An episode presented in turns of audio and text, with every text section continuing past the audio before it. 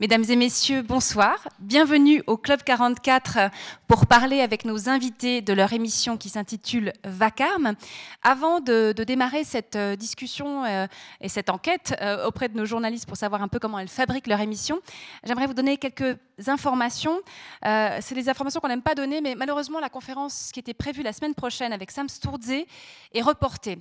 Sam Sturze a dû subir une petite opération, tout va bien, mais il ne pourra pas être là la semaine prochaine. Donc on est en train de chercher un autre invité pour parler de photographie, pour parler de, soutien aux photographes. Donc il faudra avoir un œil sur notre site internet, peut-être vous abonner si ce n'est pas encore le cas à notre newsletter pour voir un petit peu euh, qui on pourra vous proposer à la place de Sam Sturze qui vraiment s'excuse et regrette énormément de ne pas pouvoir être avec nous la semaine prochaine, mais c'est ce qu'on appelle un cas de force majeure.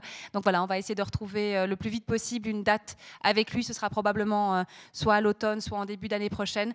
Donc voilà, on regrette. donc suivez un petit peu, soyez attentifs à notre site. Sinon, je vous invite, euh, c'est pas en, compensation, mais à vous servir des avant-programmes et des programmes de février. C'est tout chaud, ça vient de sortir. Euh, vous avez les événements jusqu'à la fin euh, du mois de juin. vous verrez, il y a beaucoup de petites indications, réservations indispensables. alors, c'est non seulement une réservation indispensable, mais pour ceux qui sont membres, il y a une petite priorité. vous pourrez vous inscrire avant. Donc, pour ceux qui ne sont pas encore membres, il est tout en fait possible de devenir membre en tout temps. Il suffit de remplir un petit, un petit papier, de payer une petite cotisation, petite grande cotisation, et, euh, et ça vous permettra d'avoir accès aux réservations tout de suite, dès à présent. Donc n'hésitez pas à faire le pas, c'est le moment ou jamais. Et puis surtout, bien, j'ai envie de dire, euh, prévoyez déjà votre présence le 7 février. Ce sera l'ouverture euh, de nos festivités pour le 75e anniversaire. Et là, je peux vous dévoiler ce qu'on va faire rapidement. Euh, il y aura une partie officielle. nous aurons le plaisir de, pouvoir entendre les discours de Théo Brognard, de M. Caracache, notre conseiller d'État, et également de Jacques-André Maire. Ce sera suivi du vernissage de l'exposition de photographie de Xavier Voirol, des portraits de conférenciers sur les deux dernières années, enfin de 2016 à 2018. Euh, une exposition qui nous tient beaucoup à cœur. C'est une façon de, souligner un petit peu, bah voilà, euh, d'avoir un, regard sur le passé, mais de montrer aussi que la dimension mythique du Club 44, c'était pas seulement il y a longtemps, mais c'est encore aujourd'hui avec vous. Euh, donc voilà, il y aura le vernissage de cette exposition. Et puis ensuite, on a souhaité vous proposer un événement un peu particulier qui sera une conférence interactive. Euh, on va voyager dans le cerveau avec deux intervenants qui vont nous montrer toute une série euh, d'innovations, qui vont vous montrer un petit peu aussi euh, comment on peut explorer avec des, de, la, nanotechnologie d'une certaine façon le corps humain. on pourra, vous pourrez avec vos téléphones portables pouvoir poser des questions pendant leur conférence. Ils pourront intégrer les, les questions à leur conférence. Voilà, un exercice un peu particulier, puisque cette année du 75e sera une année un peu laboratoire, où on va tester aussi un peu d'autres formules de conférences, même si vous êtes très attachés aux, formules habituelles, mais on a eu envie, euh, pour cet anniversaire, de, se questionner un peu, d'aller chercher un peu euh, aux frontières de l'exercice pour, euh, pour voir un peu ce que ça donne. Donc voilà, prenez les programmes, parlez-en, venez le 7 février. Profitez encore, si vous n'avez pas encore fait, des photographies de Michel Giroud, des arbres du creux du vent. C'est un travail extrêmement poétique, tout en finesse, euh, qui parle de cette région du canton qui est tellement belle. Voilà pour les infos maison. Euh, je remercie à présent nos intervenants de ce soir, Véronique Marty, Laurence Di Félix, d'avoir accepté euh, notre invitation pour parler de leur émission Vacarme, qui, je rappelle, est donc diffusée sur RTS la première, de 13h à 13h30 euh, du lundi au vendredi, et puis les échos de Vacarme le dimanche de 9h à 10h. Alors, je me permets de vous lire la présentation de l'émission, même si vous la connaissez, parce que je trouve qu'elle donne énormément d'éléments sur lesquels on va aussi revenir. Des rires, des cris, des murmures, des éclats de voix. Vacarme raconte la vie dans ce qu'elle a de sonore, chaotique et surprenant. Ces reporters amoureux du terrain bâtissent chaque semaine cinq reportages autour d'une question intime ou collective, politique ou poétique, romande ou planétaire. Ils rapportent des tranches de vie, relaient des idées, font émerger des réflexions à l'affût dans le raffut. Et j'aime bien la fin de la présentation. Réagissez à la mission en appelant le 058 236 236 0. voilà. On reviendra aussi sur ce répondeur. Euh, je me permets maintenant de vous présenter nos, invités. Véronique Marty, est entrée à la radio suisse romande en 2001. Euh, Véronique, vous avez travaillé dès 2003 pour des émissions de voyage et de reportage. C'était sur la première, Tombouctou 52 jours, avec de très très beaux souvenirs pour moi, le dromadaire sur l'épaule. Vous avez ensuite conçu votre propre magazine hebdomadaire Zone Franche, euh, qui éclaire des problématiques de société au travers de portraits de Suisses romans. Et puis en 2012, euh, vous avez créé avec Marc Jouz une nouvelle émission quotidienne de reportage intitulée Vacarme. Laurence Félix à ma droite, alors euh, vous êtes historienne de formation, vous entrez euh, pour votre part à la Radio Suisse Romande en 2002, une année après Véronique. Vous êtes engagée sur la chaîne culturelle Espace 2 où vous participez à différentes émissions de sciences sociales et humaines, notamment Les temps qui courent, Le meilleur des mondes, Babylone. De 2012 à 2018, vous, produisez, vous avez produit l'émission Le Grand Entretien et en 2017, 2018, 2017, ouais.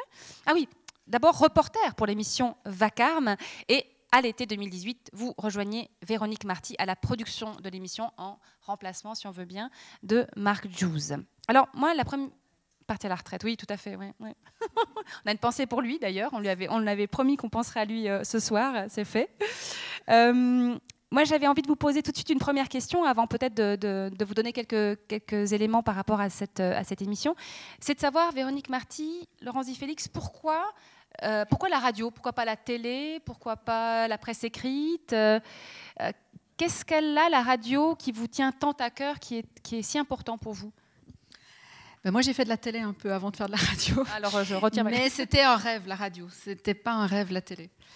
et pourtant, j'ai fait une formation également de photographe, ce qui paraît peut-être un peu contradictoire avec l'idée de faire un jour de la radio. Et pourtant, je pense que l'envie de raconter des histoires avec une partie de la réalité, que ce soit une image arrêtée ou que ce soit uniquement le son, pour moi était une envie plus forte que, que le fait de raconter avec tout, avec l'image qui bouge, avec le son, qui pour moi est presque trop complet.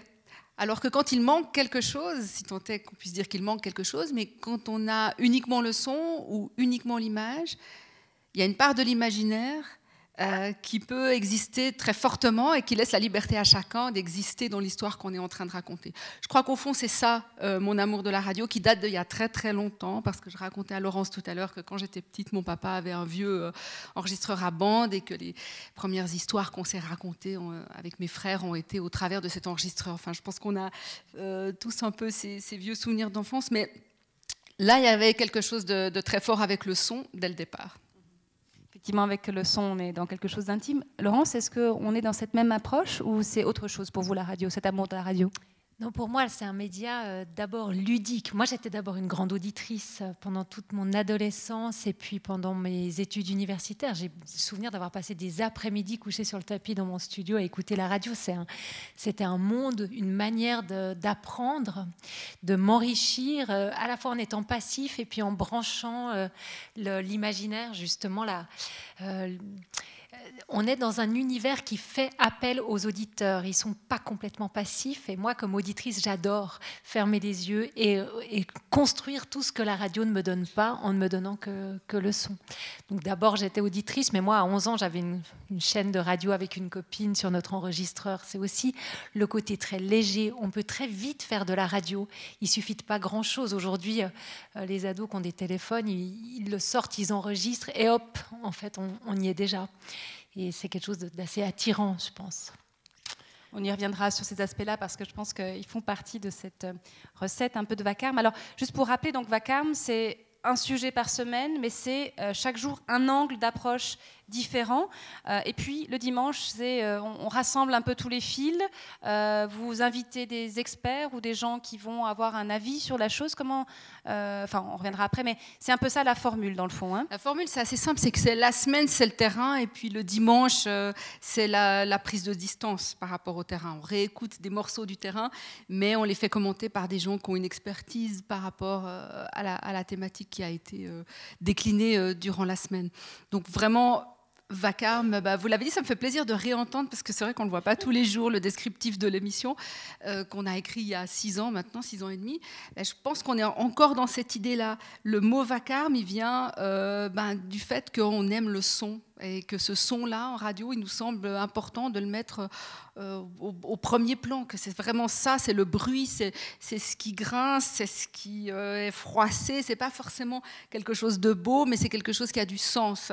C'est ça qu'on va chercher, c'est ça qu'on essaye de mettre à l'antenne la semaine, euh, à vous offrir la semaine. D'ailleurs, J'aurais peut-être dû commencer par ça. Merci d'être là, parce que c'est vrai que nous, on est là devant nos micros euh, toute la semaine. On, parle à un technicien charmant, on veut bien, mais, mais on ne vous voit pas et on oublie qui. Non, on n'oublie pas. On, sait que vous êtes là, mais, euh, mais, mais de vous voir en vrai, les gens qui nous écoutaient la semaine, bah, c'est extrêmement touchant. Merci beaucoup euh, d'être là.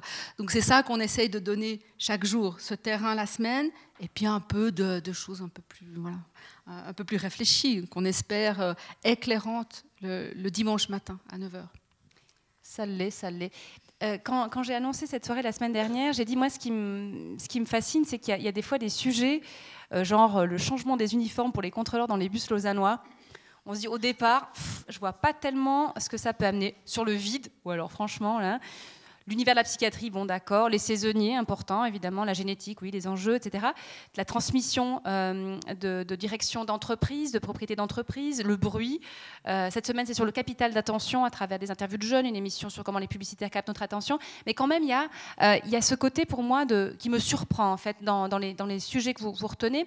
Et puis, du coup, moi, je me suis dit, mais comme je peux, je peux, inviter des gens, moi, j'ai vraiment envie de savoir comment vous réfléchissez à vos reportages, de savoir comment, quelle est votre posture, euh, quelle est la réalité du terrain, euh, de comprendre dans le fond comment vous fabriquez cette information-là, euh, convaincu que c'est un, enjeu crucial pour les médias. Et, dans, la discussion qu'on a eue pour préparer cette rencontre, c'est aussi un élément qui est venu, c'est-à-dire de, on, va rentrer dans les détails de, un peu comment ça se passe, on va mobiliser, vous allez nous raconter un peu des, choses, mais avec toujours l'idée que ça, ça signifie quelque chose par rapport au rôle des médias aujourd'hui et de ce qu'on amène aux gens, plus avec la puissance de diffusion hein, de la radio, d'un service public euh, de surcroît.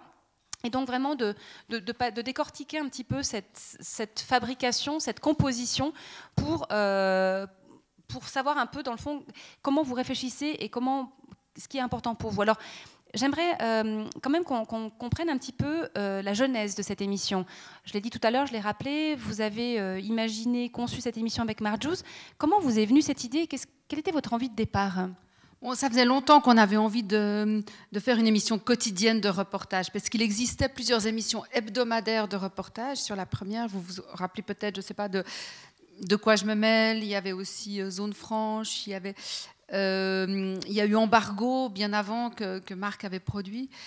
Euh, voilà, mais c'était des hebdomadaires, ce qui est bien, hein, mais euh, on se disait, dans une quotidienne, il y a quelque chose d'un petit peu plus euh, dense, touffu, puis on peut, on, peut, on peut en faire plus, donc on peut se tromper, on peut faire aussi des émissions un peu moins bien, puis après le lendemain, elle est mieux, mais il y en a tout le temps, et puis on est sans arrêt en train de creuser, de chercher. Les hebdomadaires, c'est des choses un peu fignolées, quoi. on n'a pas tellement le droit à l'erreur, alors que dans une quotidienne, on peut se permettre comme ça d'aller vraiment encore plus sur le terrain, quitte à ce qu'elles soient pas forcément toutes du même niveau, mais on, on, y va et on, est euh, infatigable sur le, fait d'aller voir euh, les gens qui font la Suisse romande tous, hein, ceux qui sont, qui, sont connus, puis ceux qui ne sont pas connus.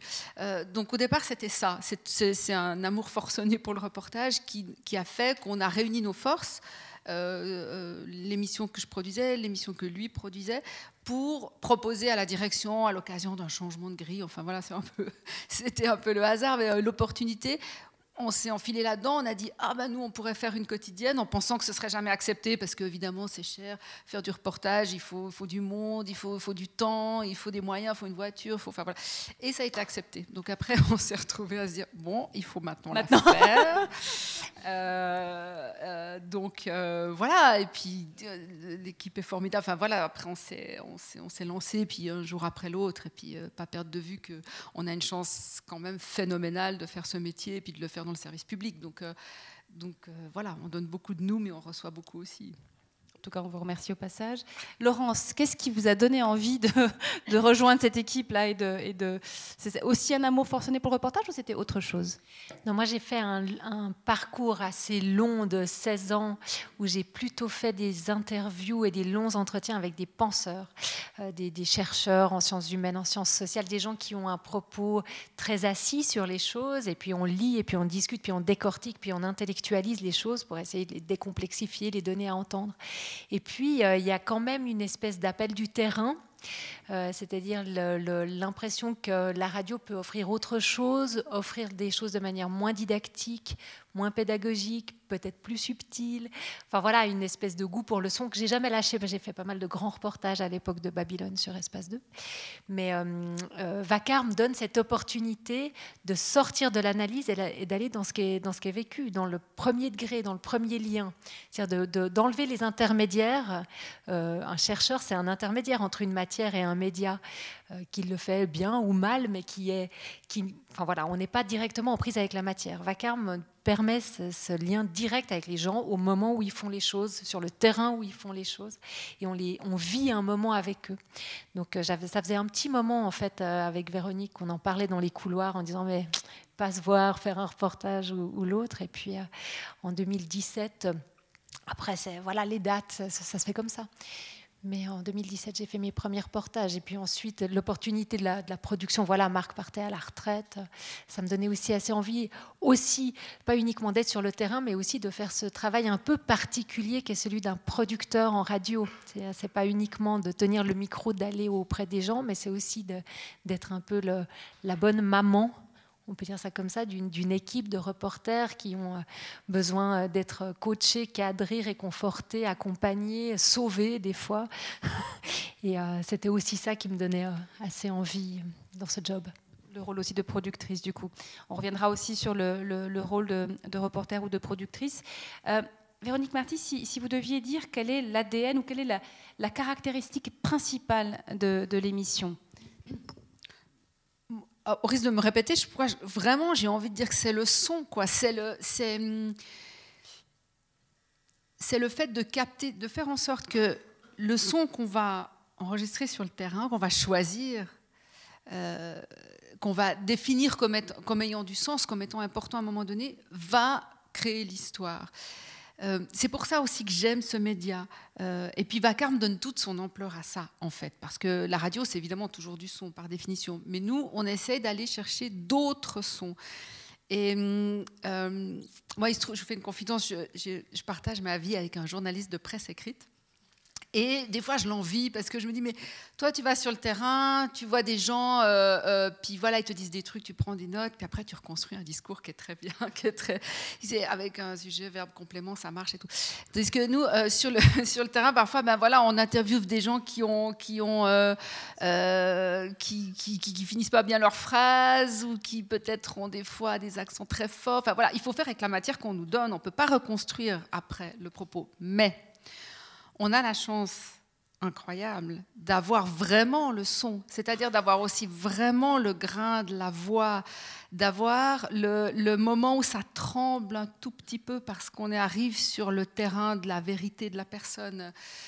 Ça, vous pouvez pas l'écrire. Enfin, vous pouvez l'écrire, mais ça passera de façon assez euh, anodine. Alors que là, et nous, moi, j'ai parfois encore des, frissons quand j'entends euh, un extrait que je me suis passé 25 euh, fois, la 26e fois, j'ai encore le frisson parce que voilà. Et ça, c'est ça, c'est ce qu'on va vraiment chercher. C'est la vérité du son sur le terrain.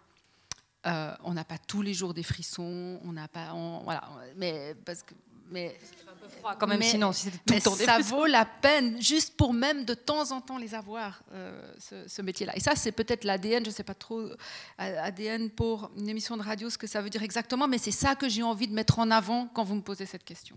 Et puis, il y a cette notion euh, qui est très importante, je crois, pour toutes les deux, c'est cette cette notion d'instant décisif, Laurence. De moment en fait, euh, quand on se questionne en se disant qu'est-ce qui fait notre particularité par rapport aux autres émissions de radio, il y a l'idée qu'on est sur le terrain, qu'on est en extérieur, qu'on va rencontrer des gens dans leur contexte et qu'on ne les fait pas venir dans nos studios de la Sala.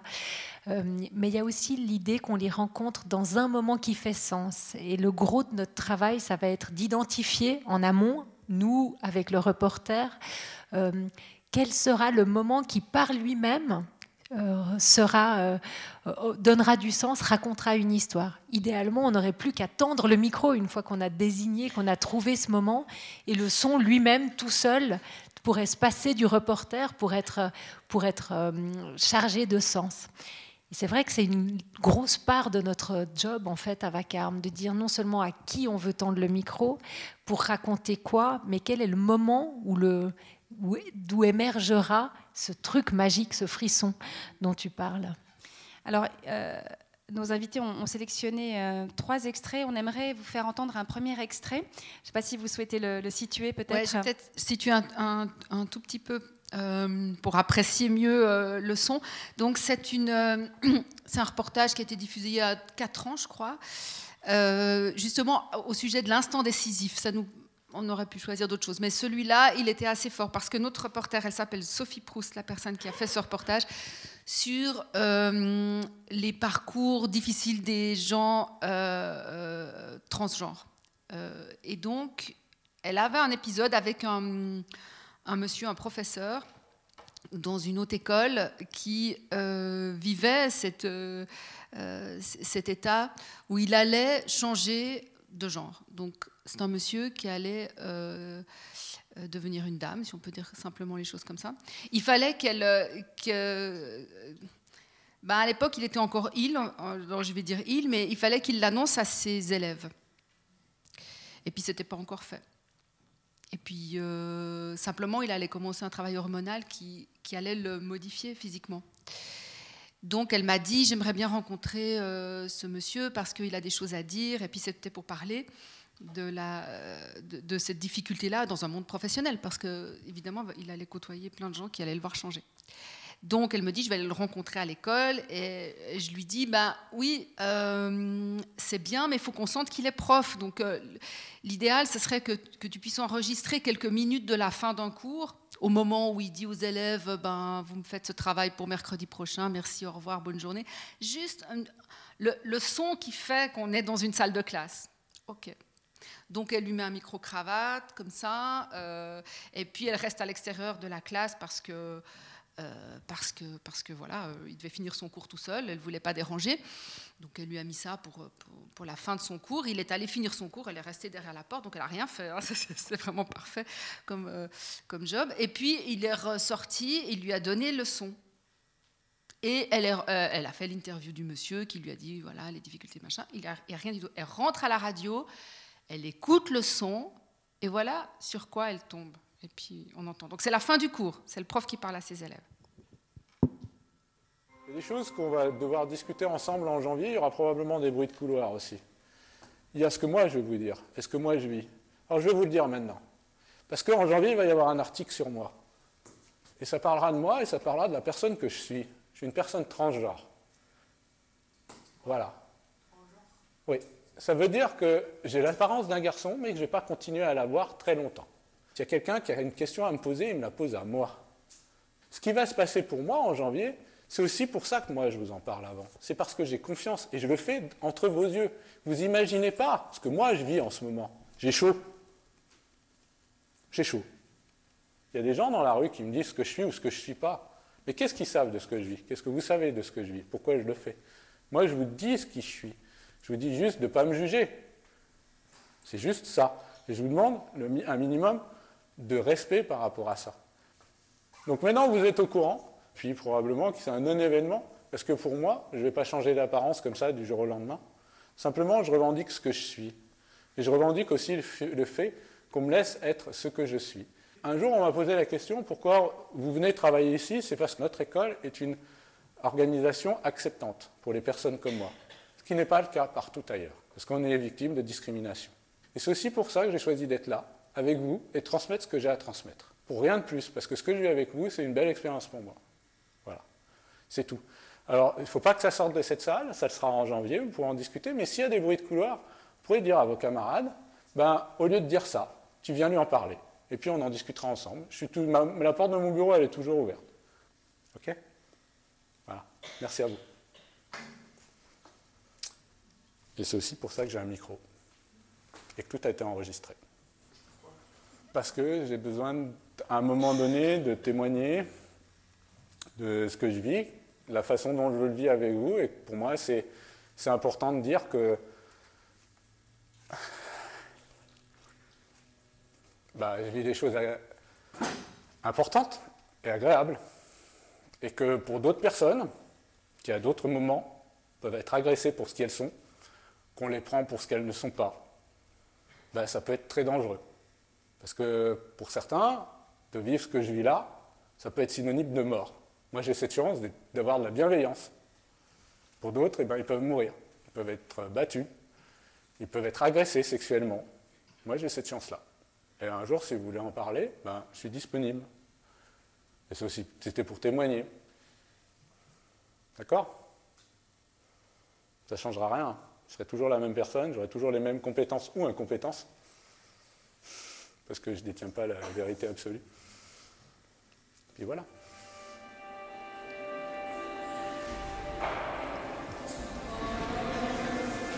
En fait, c'est un coming out euh, en direct, quoi.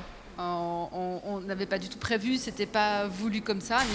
Il a utilisé le moment pour, euh, pour en parler à ses élèves et du coup, euh, voilà, il y a une grande vérité dans sa, dans sa voix, dans son ton et, ça, ça c'est l'instant décisif, quoi, pour nous. Peut-être qu'on peut quand même dire que ce qui permet ce genre de moment, c'est quelque chose qui, que la radio permet et que la télévision permettra jamais, c'est-à-dire la légèreté, il a un petit micro-cravate. En l'occurrence, il garde tout le long la conscience qu'il a. Il a besoin, il a envie de s'appuyer là-dessus pour se dire allez, j'ai cette opportunité, j'en profite pour parler. Et c'est quelque chose qui nous arrive assez souvent, que des gens se révèlent devant le micro parce que c'est l'occasion de marquer dans la bande euh, quelque chose qu'ils ont envie de dire. Mais c'est vrai que le fait d'être un média aveugle euh, permet aux gens de se dévoiler euh, très différemment, je crois, que face à une caméra on est très vite oublié, il y a très vite une atmosphère d'intimité, de confidence. En l'occurrence, en plus, il est, elle n'est même pas dans la pièce. Mais euh, si vous écoutez euh, Vacarme, on a, enregistré des accouchements. Par exemple, on a diffusé un accouchement cette année euh, avec ce même, petit dispositif. Notre reporter, il n'avait pas envie d'être à côté de la femme qui accouchait. Il ne se sentait pas à sa place. Mais par contre, il a mis sur la chemise de son conjoint un petit micro et puis il a enregistré ce moment incroyable. Hein. c'est un reportage euh, assez fou. Une caméra, elle est autrement plus intrusive, je pense. Bah, surtout, on, peut faire l'économie de, l'image, donc on est sur quelque chose où on n'a pas la question de l'apparence aussi, qui parfois peut être vraiment quelque chose qui, bloque les gens. En fait, on est vraiment sur ce qu'ils ont à dire, même si après il y a une, forme sensible hein, qui est donnée à ça.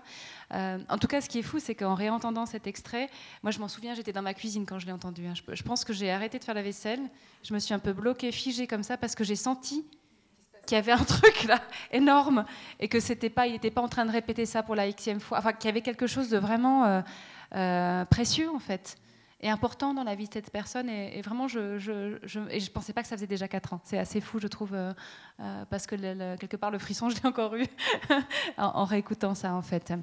Alors, c'est vrai que pour arriver à des perles précieuses comme ça, vous me l'avez dit, il y a vous engrangez, et vos reporters engrangent beaucoup de sons. Euh, comment ça se passe? Enfin, Vous m'avez parlé de micro ouvert. Racontez-moi un peu très concrètement comment ça se passe en fait. Sur, quand on dit sur le terrain, c'est comment en fait?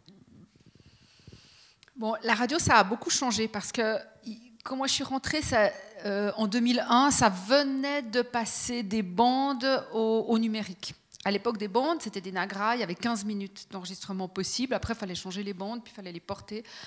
Donc les journalistes, ils faisaient des interviews très courtes.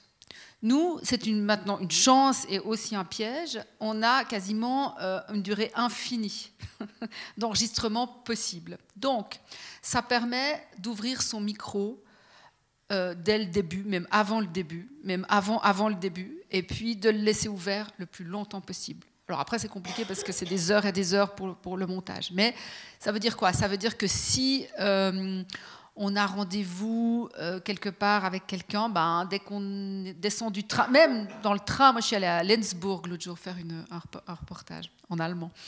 Euh, euh, et ben, dans le train, j'ai enregistré la, voix qui dit Lenzburg, parce que tout à coup, juste cette voix, ben, les auditeurs sauront où ils sont et ils le sauront par cette voix-là plutôt que par la voix du journaliste qui dit Je suis arrivé à Lenzburg. Voilà. Donc on essaye, en fond, d'attraper le maximum de choses. Donc le, micro, il est, euh, il est ouvert le plus souvent, le plus longtemps possible. Ça, c'est une des caractéristiques de notre travail sur le terrain. Laurence, je ne sais pas si tu. Non, non, c'est la première qui me ça. C'est notre, c'est notre, c'est notre consigne pour nos reporters, c'est vous enregistrer tout de avant jusqu'à après. Idéalement, vous engrangez aussi du son parce que, comme le dit euh, Véronique, si on a le petit Lensburg des CFF, ça nous évite d'avoir un, cette voix off qui nous dit voilà, après être allé à Lausanne, nous voilà arrivés à Lensburg, qui est toujours une lourdeur. Si on peut s'en passer, l'auditeur comprend tout aussi bien qu'on est à Lensburg si c'est la voix des CFF qui nous le dit. Et puis ça nous évite de nous sortir. On essaye euh, dans Vacarme de sortir le moins possible du terrain. Donc tout ce qui est voix off, sous-titrage, on, on, fait tout ce qu'on peut pour s'en passer. Un micro ouvert, ça peut être simplement un, des pas dans un escalier, un claquement de porte, un bonjour, j'ai rendez-vous avec, etc., qui nous permettent de passer d'un univers à un autre de manière plus légère, allusive et élégante. Le défaut, c'est les 4 heures, 5 heures de, son face auxquelles on se retrouve quand on veut euh, euh, faire notre reportage qui, au final, dure 22 minutes. Donc euh, voilà, avec toutes les, prises de tête que ça peut être. La radio, euh, tu le disais, la radio a beaucoup changé. Aujourd'hui, le journaliste radio travaille seul. Alors, en l'occurrence, Vacarme, on a la grande chance de pouvoir travailler producteur, reporter, et puis dans un deuxième temps, un réalisateur qui va mettre en onde, qui va unifier les sons, qui va les lisser, qui va les utiliser euh, dans un deuxième temps. Mais le travail du montage est fait par le reporter seul. Et donc, euh, avec les moments de désespoir qui vont avec ce, cette tâche. Peut-être pour revenir encore sur, cette dimension, parce qu'elle elle est vraiment très importante, euh, avec l'idée que déjà, il faut, entre guillemets, le moins de questions possible, de vraiment laisser le plus de place possible aux gens, euh, mais aussi d'être au, plus près de la de la réalité, j'ai envie de dire, c'est un mot qui est compliqué, mais enfin de la réalité, euh, d'où l'idée aussi que quand le, réalisateur à la fin intervient, euh, qui mette surtout pas forcément des, enfin surtout pas des, des, musiques qui vont euh, lisser le truc, d'être plutôt à ras du gravier, c'est ce que vous disiez mm. tout à l'heure en, il y a débat. ça veut dire qu'à chaque, on, fait 210, entre 205 et 210 reportages par année original, et chaque reportage est différent et doit répondre à des questions différentes.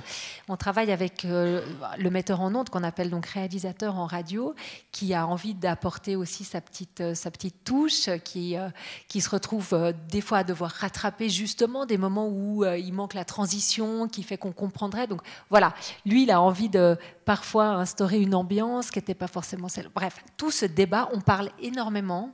Et, euh, et, oui, nous, en tant que productrices, idéalement, on adorerait pouvoir construire qu'avec les éléments du réel, euh, faire des transitions à ras du gravier, avoir trois pas, avoir ses sons. Euh, chaque fois qu'on glisse une musique dans un reportage, on entre dans du cinéma. On sort un petit peu du, du plancher, et c'est pas tout à fait ce qu'on souhaite dans Vacarme. Et il y a débat autour de la réalité. Qu'est-ce que la réalité, au fond? Parce que nous, on arrive avec notre micro. Déjà, la réalité n'est plus la réalité. Euh, il faudrait que le micro soit caché, il faudrait qu'on soit pas là pour que ce soit vraiment une captation de la réalité. À partir du moment où on arrive, on, a un impact, on, imprime cette réalité. Le prof qui a son micro-cravate, peut-être que s'il n'avait pas eu son micro-cravate, il n'aurait jamais dit ça à ses élèves ce jour-là. Alors, ce qu'il dit à ce moment-là est, empreint de vérité. Mais nous, on est intervenus euh, dans cette vérité-là, dans cette réalité aussi. Et puis ensuite, le choix des situations le choix au montage. Au montage, euh, on essaie de respecter le propos des gens pour pas détourner euh, ce qu'ils ont dit, même si maintenant, avec les montages, on peut faire dire n'importe quelle phrase à n'importe qui. C'est pas du tout ce qu'on tente de faire. Euh, l'exercice n'est pas compatible avec notre déontologie. Mais c'est un choix. Un choix, ça veut dire qu'on a un point de vue, ça veut dire qu'on va privilégier un propos en le laissant plus longtemps. On va, on va, il y a peut-être un personnage qu'on va enlever de notre montage parce qu'on estime que son propos il apporte pas grand-chose.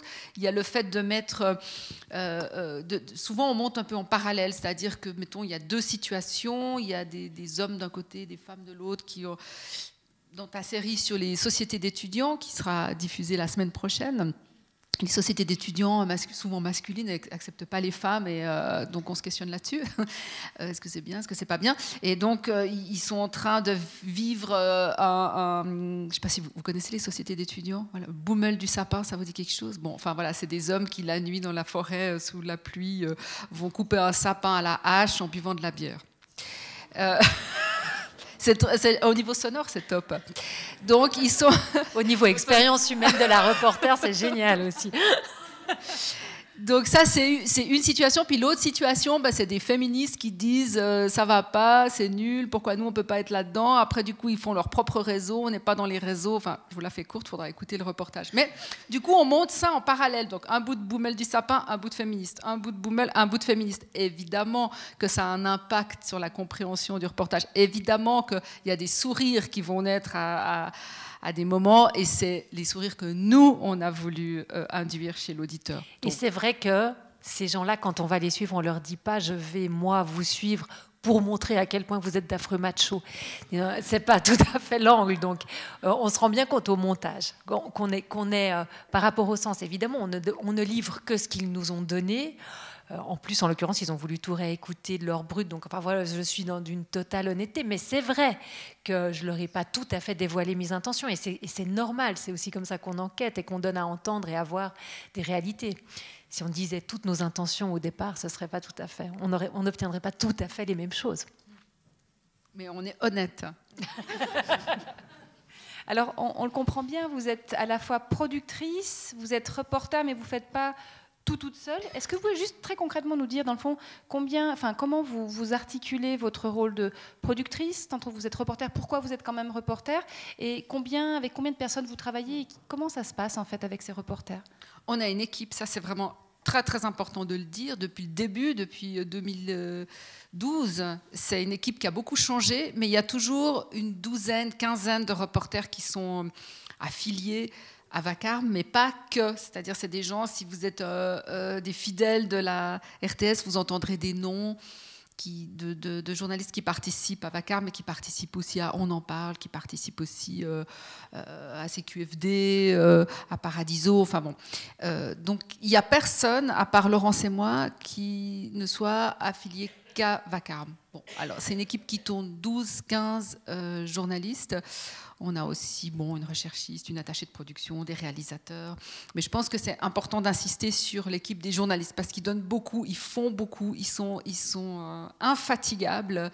Et puis nous, on a tenu à rester aussi des femmes de terrain, à savoir que... Euh, on doit comprendre ce que c'est la difficulté. On ne doit pas oublier ce que c'est la difficulté du terrain. C'est-à-dire d'appeler des gens qui vous disent non, d'appeler des gens qui vous disent oui, mais le jour où vous y allez, ils n'y sont pas d'appeler des gens qui vous disent oui, le jour où vous y allez, ils sont, mais c'est à 3 heures du matin qu'ils vous ont donné rendez-vous parce que c'est à cette heure-là qu'ils vont relever les filets vu que vous faites le portrait d'un pêcheur. Bref, c'est ça le terrain. Ça veut dire euh, plus de soirées, plus de week-ends, euh, plus de.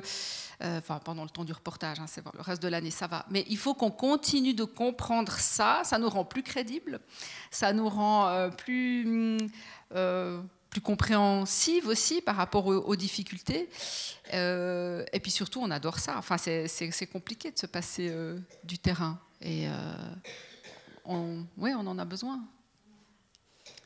Pour vous aussi, Laurence Oui, ouais. c'est pour moi aussi. Mais ce qu'on ce qu'on pourrait ajouter, c'est peut-être les conditions. Je ne sais pas du tout dans quelle mesure ça intéresse ou pas, mais on a peu de temps en radio on, est dans une économie qui est justement très différente de celle de la télévision, avec laquelle on est fusionné maintenant. Donc, on a des collègues qui font des allers-retours, ça nous permet de comparer un tout petit peu.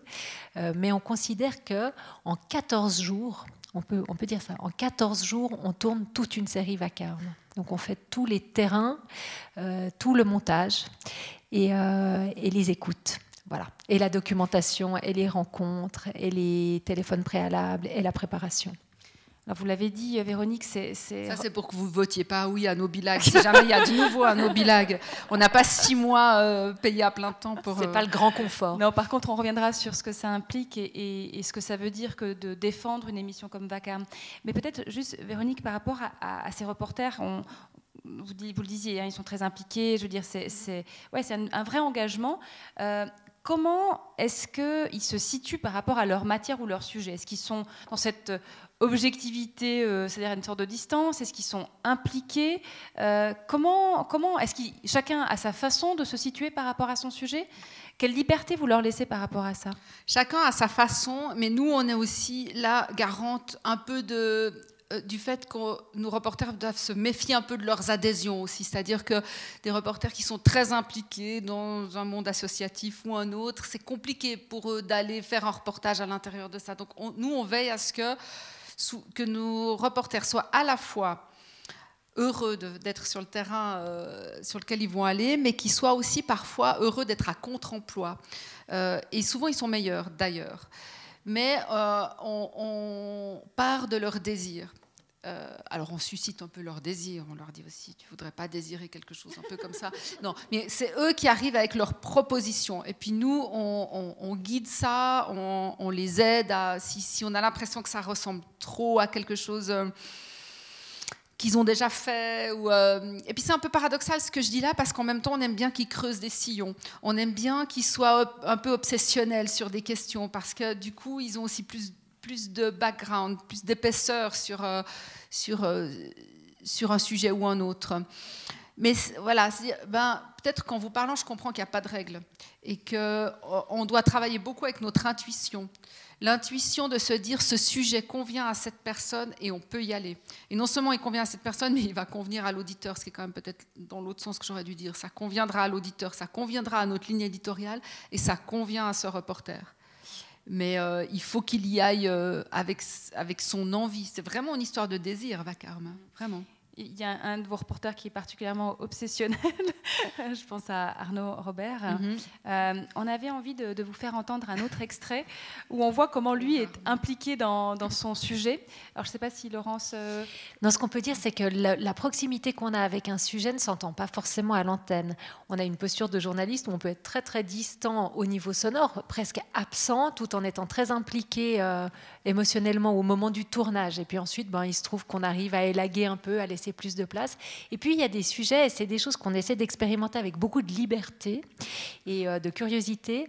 Euh, la mise en scène de soi. On se pose systématiquement la question comment est-ce que le reporter existe ou n'existe pas au niveau sonore dans le produit qu'on met à l'antenne?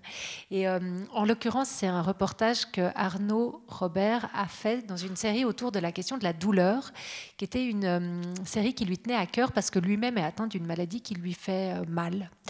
Et c'était donc il a essayé de creuser cette question de la douleur physique, de ce, de ce rapport, de l'obsession que ça peut créer. Enfin voilà, il a creusé euh, là-dedans. Et dans un de, des reportages, il a eu euh, l'idée, dans un premier temps, d'enregistrer sa physiothérapeute parce qu'elle-même est aussi atteinte d'une maladie. Il avait envie d'entendre son récit sur la douleur. Et puis, il s'est rendu compte que dans cette interaction, ce serait plus fort qu'il se mette en scène, puisqu'il était dans un rapport thérapeutique avec cette femme et que c'était ce qui lui donnait envie de l'interroger. Et donc, il a été, il s'est rendu à une séance de physiothérapie avec son micro et il est devenu acteur du reportage. On peut écouter. T'es à combien avec les douleurs là? Sur une échelle de 0 à 10. 4, je sais pas. Depuis que t'es rentré je sais pas, il y a un truc d'humidité quand même, je pense, ici. Ah oui, ça c'est clair. Et le froid? Je me sens quand même vachement bloqué, quoi. Ici, maintenant, depuis que t'es rentré Ouais. Et surtout le matin? Surtout le matin, ouais, à fond. Oui, en tout cas, c'est mieux que la première consulte, hein. ça c'est pas difficile, là. J'oublierai quand même jamais cette première consulte. Pourquoi? Oh, parce que t'étais... T'es terrible. Tu te souviens pas? Non des rhumatos, euh, ça sert à rien, et puis cette physio, ça sert à rien, et puis tu pouvais pas te tourner sur cette table. Et je t'ai dit, mais écoute, il hein, faut faire quelque chose, monsieur. Faire autrement. Hein. Toi, tu trouves que les, les, les, gens qui ont des maladies comme ça, est-ce qu'ils n'ont pas un peu perdu espoir aussi? Moi, je pense pas qu'ils aient perdu espoir, mais ils en ont ras-le-bol. Il y a des moments où ils en ont ras-le-bol parce que d'avoir mal tous les jours, tout le temps, c'est chiant.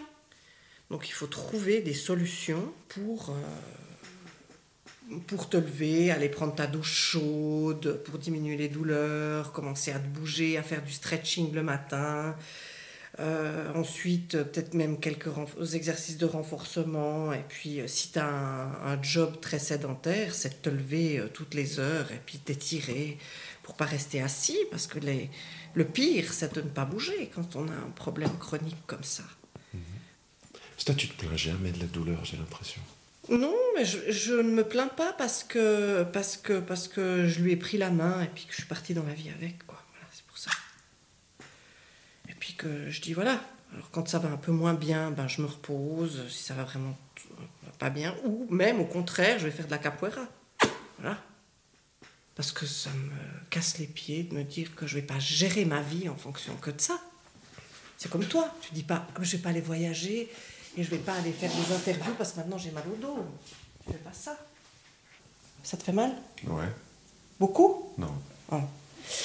Euh, donc ça doit tirer sans faire mal, hein, on est d'accord.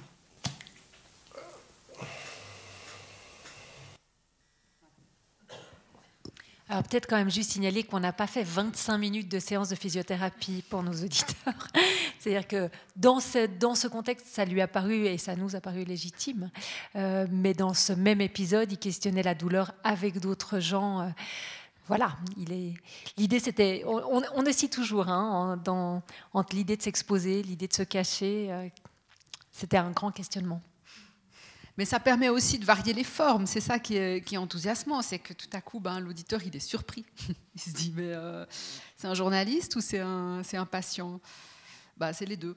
Là, en l'occurrence, c'est les deux. Et euh, bah, c'était une tentative. Moi, je trouve que ça, fon fonctionne pas trop mal, mais c'est, il faut pas que ça devienne euh, systématique. Mm -hmm. Je pense que c'est vraiment le sujet aussi ou la situation qui va dicter entre guillemets le, mode opératoire parce que ça a du sens de le faire comme ça, parce que ça aurait peut-être été malhonnête qu'ils disent pas euh, sa douleur, peut-être que ça aurait été malhonnête qu'ils disent pas qu'il connaît cette physiothérapeute et qu'il est déjà allé, chez elle pour essayer d'aller mieux. Euh, et c'est une façon d'être aussi euh, transparent et honnête vis-à-vis -vis de l'auditeur peut-être. Mmh. C'est-à-dire à un moment donné, on fait pas semblant ou on, on enlève son costume de journaliste. A priori, je dirais, il faut pas le faire, mais ça, c'est l'exception qui, qui, fonctionne. On avait envie de vous la donner à entendre.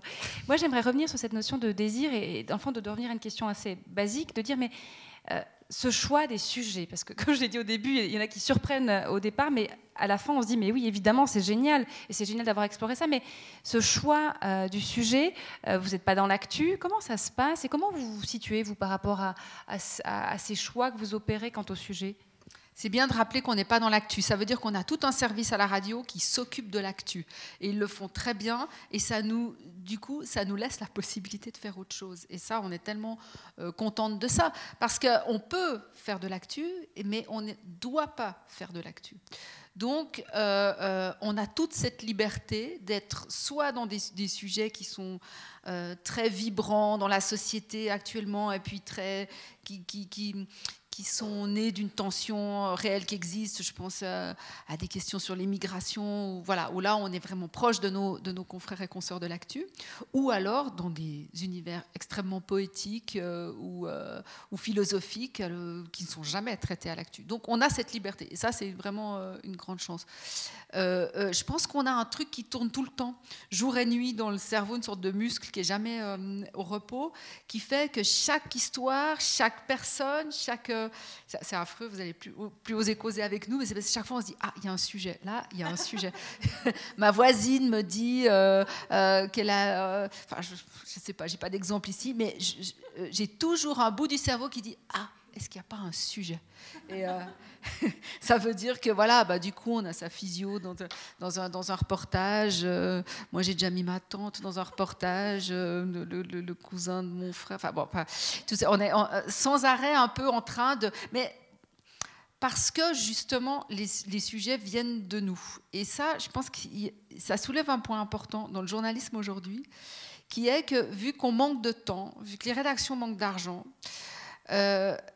on n'a plus comme journaliste, moi j'ai pas forcément connu cette période, mais j'entends d'autres le dire, ce temps qu'il y avait pour passer euh, des heures dans les bistrots. Il y avait des autres dommages collatéraux à ça, mais, ça permettait aussi de parler aux gens. Ben voilà, aux, gens, aux, gens qui ne sont pas des communicants, qui ne sont pas des attachés de presse, et puis qui disent c'est quoi leur préoccupation. Et du coup, de cette perception fine euh, de la société naissaient des sujets originaux, et pas des sujets qui étaient proposés par un communiqué de presse qui sont quand même euh, la matière première de bon nombre de, de reportages qu'on lit, qu'on entend ou qu'on regarde. Et ça, il faut qu'on lutte là contre parce qu'il ne faut pas qu'on nous dicte ce qui est intéressant de dire à nos auditeurs. Il faut que nous, on le sente même si on se trompe, mais on veut se tromper tout seul, on ne veut pas se tromper grâce à un communiqué de presse.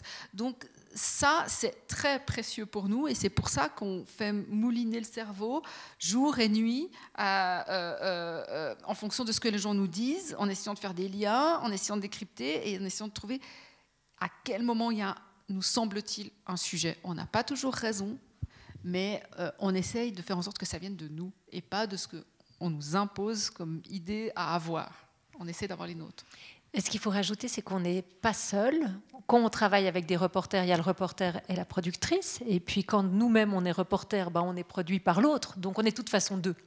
Et, euh, et, quand un reporter arrive, il arrive avec des idées. Et en fait, c'est assez drôle de voir qu'on tilte ou on tilte pas. Il y a des idées qui font mouche. Je sais pas, ça se fait comme ça. Un reporter, il nous dit, ah, j'aurais bien envie de faire un truc autour de telle problématique, telle autre, telle autre. Ping, et, ensuite, quand on vient relater ça à l'autre productrice, à chaque fois, on se dit, mais oui, bien sûr. Et puis ensuite, alors une fois qu'on a le sujet, on n'a pas encore les cinq émissions de 22 minutes. Donc euh, ensuite, on travaille. On travaille, on creuse, on se documente. On a un très beau service de documentation à la RTS avec des documentalistes formidables qui nous font des dossiers, euh, qui, nous, qui nous permettent ensuite d'imaginer des angles, de problématiser. On commence toujours par écrire des notes d'intention pour savoir ce qu'on va chercher. On ne va pas sur un terrain comme ça en se disant je tends le micro, puis ça va tomber tout droit dans le micro. Euh, évidemment, on sait ce qu'on vient chercher quand on va quelque part. Il y, a un mot qui m'est venu, qui est peut-être pas tout à fait juste, mais par rapport à ce choix de, de, sujet et ensuite tout, le, tout, tout ce, ce, travail, j'ai envie de dire, d'intersubjectivité. Hein, vous mm-hmm. confrontez les visions, euh, vos visions respectives, et puis comme par miracle, il y a, des moments d'intersection et qui sonnent justes. Mais par rapport au choix du sujet, euh, pour moi, il y a quelque chose qui est anti-logarithmique. Aujourd'hui, on nous dit, mais tout est balisé. Si vous aimez ça, vous allez aimer ça. Euh, ou les, communiqués de presse essayent de vous canaliser, de vous faire voir certaines choses. Je ne dis pas qu'ils sont tous malhonnêtes, mais quand même, on, choisit des portions. Non, non, non, c'est pas ça, mais disons. Mais ils choisissent pour nous. Voilà, exactement. Et, pour ce que je trouve vraiment de. Et quand on, parlait au début des enjeux hein, par rapport au journalisme, moi, ça me fait du bien. Euh, même si, si on va parler du vide, qu'on a des choses poétiques, qu'on a dans des choses comme ça, de, me dire euh, que vous allez mettre en avant des choses qui ne sont pas balisées euh, par des intérêts, qui soient ceci ou cela. Et, je trouve extrêmement rassurant de savoir que vous allez aller sur un sujet, et vous m'aviez parlé, je ne sais pas si on peut l'évoquer, mais le, sujet des cochons, par exemple, où c'est quelque chose qui n'était pas du tout... Enfin, c'est évidemment pas un Je raconte l'histoire des cochons? C'est enregistré, hein, Non, un peu, c'est quasiment public maintenant. Euh, non, c'était en 2000, 2017, 2016, je crois, 2016. Voilà. Euh, euh, on se dit, tiens, il y aurait peut-être un truc à faire sur les cochons parce que euh, on avait rencontré, enfin moi j'avais rencontré lors d'un reportage une, une, femme qui était euh, très, très impliquée dans la défense des animaux. C'était un reportage sur la chasse. Et elle m'avait dit à la fin du reportage, euh, oui, un jour il faut faire quelque chose sur les cochons. Je trouve que les cochons, ils sont mal menés en Suisse. Bon. Donc moi j'avais dit ben on y reviendra peut-être. Enfin bon un an après, c'était pas tout de suite. Je la rappelle, je dis est-ce que les cochons on pourrait toujours, est-ce qu'il y a toujours, est-ce qu'il y a un problème avec les cochons, euh, est-ce qu'on les on les on les détient mal, est-ce qu'ils sont bon. Elle m'a dit oh, oui, on les détient très mal. Euh, euh, bon alors du coup on va, j'ai dit bah est-ce qu'on peut aller sur le terrain ensemble, est-ce qu'on peut aller voir des porcheries et tout ça? Et on, elle me dit oui, oui, oui demain, demain, demain. On part toutes les deux le lendemain en voiture micro, tout ça, et on va avoir des porcheries. C'est ça, on, avançait sur le bord de la route, puis elle, elle les repérait, quoi, parce que c'est des bâtiments, euh, moi j'y connaissais rien, c'est des bâtiments apparemment, euh, c'est pas marqué, hein, mais euh, qu'on peut repérer parce qu'il y, y, y a, très peu de fenêtres, ils sont plutôt bas. Ça, ça, se reconnaît une porcherie. Enfin, bon, depuis, je fais un peu plus attention. Mais... Et on s'arrête et on va regarder par la fenêtre, tout simplement. C'est plus ou moins. Enfin, on fait, peut-être deux mètres sur un terrain privé, mais enfin bon, on, va voir par la fenêtre. Et là, elle commence à me dire, mais ça va pas du tout. Euh, là, il y a un cochon mort. Euh, euh, et puis tous les autres sont affolés. Et puis il y a presque pas de lumière. Et puis bon, elle me décrit tous les problèmes qui sont bon manifestes quand on regarde, mais qui sont surtout aux limites de la légalité. Et donc moi, j'enregistre tout ça et, et, je me dis, oh là là, ça c'est drôlement bien, quoi. On a une bonne histoire, là. Euh, personne parle des cochons, euh, Vacarme va parler des cochons, ça va être un truc dingue et tout ça. Sauf que ce que j'avais pas prévu, c'est que la dame en question, le, le surlendemain, elle fait un communiqué de presse et euh, toute la presse en a parlé. Ça a été un. enfin, je vous en souvenez peut-être, tout l'automne 2016, il y avait des cochons à la une toutes les, toutes les semaines. Ce qui était, très, enfin, ce qui était bien, c'est-à-dire que ça a permis aussi euh, de faire des contrôles un peu plus sévères et puis euh, de fermer un ou deux établissements illégaux. Mais pourquoi je raconte tout ça? Ouais, parce que. Le, le, fait d'aller chercher des sujets qu'on vous propose. Alors, cela, on ne l'avait pas proposé. C'était même nous qui l'avions un peu sorti. Puis du coup, la, la, la, presse en a fait les choux gras. Avant nous, parce que, finalement le communiqué était sorti et que tout le monde s'est euh, précipité dessus, mais c'était venu un peu d'une intuition, voilà, d'une intuition de se dire euh, là il y a quelque chose qui euh, se passe. Et au fond, moi je me disais après, je me disais mais ça c'est les rédactions qui devraient sortir et pas les activistes qui font des communiqués, mais les rédactions ont de la peine à avoir des moyens pour les enquêtes euh, et, donner du temps aux journalistes pour réfléchir, pour juste se poser, euh, pour se demander qu'est-ce qui fait l'air du temps aujourd'hui. Voilà. Et, c'est aussi pour ça que je trouvais important qu'on vienne ce soir, au-delà de raconter notre petite économie quotidienne, c'est aussi de dire que le journalisme a de grandes difficultés. Nous, on est des privilégiés parce qu'on travaille pour le service public et que, et que du coup, euh, grâce à vous, grâce à vous tous, on a les moyens de faire ce qu'on fait. Euh, euh, mais ce journalisme-là, qui est celui de l'enquête, de la prospective, de l'intuition, de euh, du temps, du questionnement, de l'intérêt, de la curiosité, eh ben, je pense qu'il est en danger. Et, de la complexité. Et de la complexité, qui est un mot-clé pour nous remettre de la complexité. Et on a la chance d'avoir des émissions de 22 minutes, on peut mettre de la complexité dans 22 minutes. Dans 22 minutes. Mais pour ça, il faut du temps, pour ça, il faut quelques moyens. Et pour ça, il faut un journalisme en bonne santé. et, et moi, j'ai, j'ai oui, je, suis en souci pour, euh, pour le journalisme aujourd'hui en, Suisse romande. Peut-être Laurence, euh, vous souhaitez, euh, par rapport à cette dimension du temps, par rapport à cette maturation des sujets, mhm. le temps aussi mis à au montage. C'est une militance. on comme tu le dis, on est des privilégiés dans le service public, évidemment, parce que quand on voit ce qui se passe dans la presse écrite en particulier, c'est que c'est très très dur. Nos collègues subissent des coupes tous les six mois. Enfin, vraiment, c'est difficile. Et nous, on milite. Alors pour l'instant, on est soutenu euh, par une direction qui trouve que c'est très important ce qu'on fait. Donc c'est aussi une chance au, sein du service public, parce que même euh, dans le service public, il y a plein d'émissions qui voient leurs moyens baisser, baisser, baisser. C'est en particulier le cas sur Espace 2. Hein. Euh, mais nous, on a quand même actuellement la chance d'être soutenus. Malgré tout, on milite pour avoir des jours, pour obtenir des petits jours par-ci, par-là pour nos reporters, et ça, c'est pas toujours gagné. Je pensais aussi une, autre chose euh, euh, pour accrocher à ça, une des difficultés aussi de notre travail, c'est, euh, on a parlé du fait qu'on était un peu suiviste, quoi. enfin que la, presse est un peu suiviste, qu'on fait du travail de bureau, que les journalistes font beaucoup de travail de bureau et plus beaucoup de travail de terrain. Et une des choses qui a changé aussi ces dernières années, c'est le rôle des communicants. Donc maintenant, vous n'avez plus affaire à des personnes qui sont vraiment les acteurs de, de, de leur de leur métier, nous, on a affaire à la personne qui représente cet acteur-là. Donc, on a des porte-paroles devant nous, et de plus en plus. Et ce sont des gardiens, c'est les gardiens de l'information. Et ça, c'est une des, difficultés euh, les plus importantes qui s'est développée ces dernières années et souvent, ils viennent d'ailleurs de, des, des rafles qui sont, faites dans la presse. c'est nos, anciens collègues, de presse écrite qui très souvent se retrouvent comme communicants pour les grandes institutions. Euh, on a eu des tas d'histoires avec le CHUV, par exemple, euh, on peut, le citer. Euh, ce, ce, printemps, autour de, d'études qui sont faites par Courtine sur la paraplégie. On a fait toute une série sur la paraplégie. C'était très difficile de pouvoir simplement accéder aux professeurs, accéder aux patients, accéder au laboratoire sans passer, euh, sans être super surveillé, réécouter. C'est aussi quelque chose qui émerge euh, depuis très peu de temps à la radio, les gens qui exigent de réécouter en fait, euh, ce qu'on va diffuser avant qu'on le diffuse. Avant, c'était arrivé quelques fois, on avait fait une, série il y a très longtemps, c'est Canu qui avait fait cette série autour des pesticides.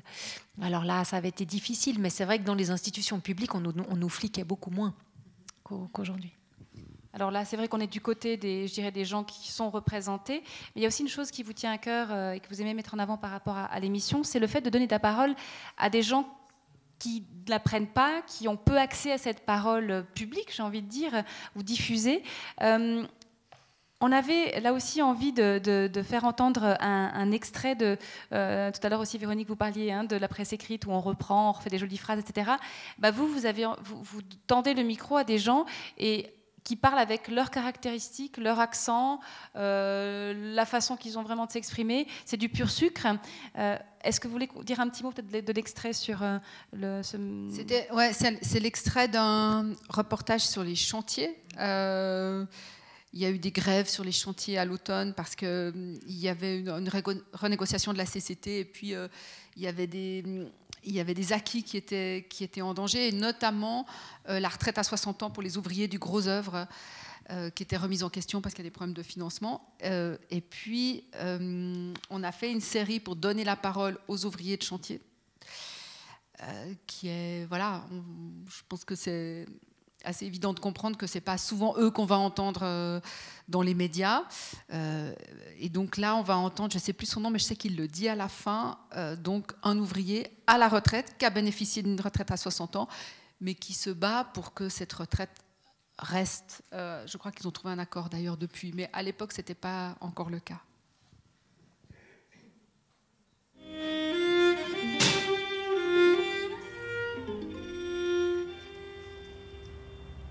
Pour moi, la retraite, ça m'a sauvé la vie.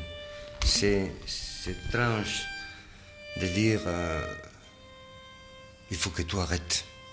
Il faut que tu arrêtes. Et à un moment donné, c'est comme si la lumière m'a allumé.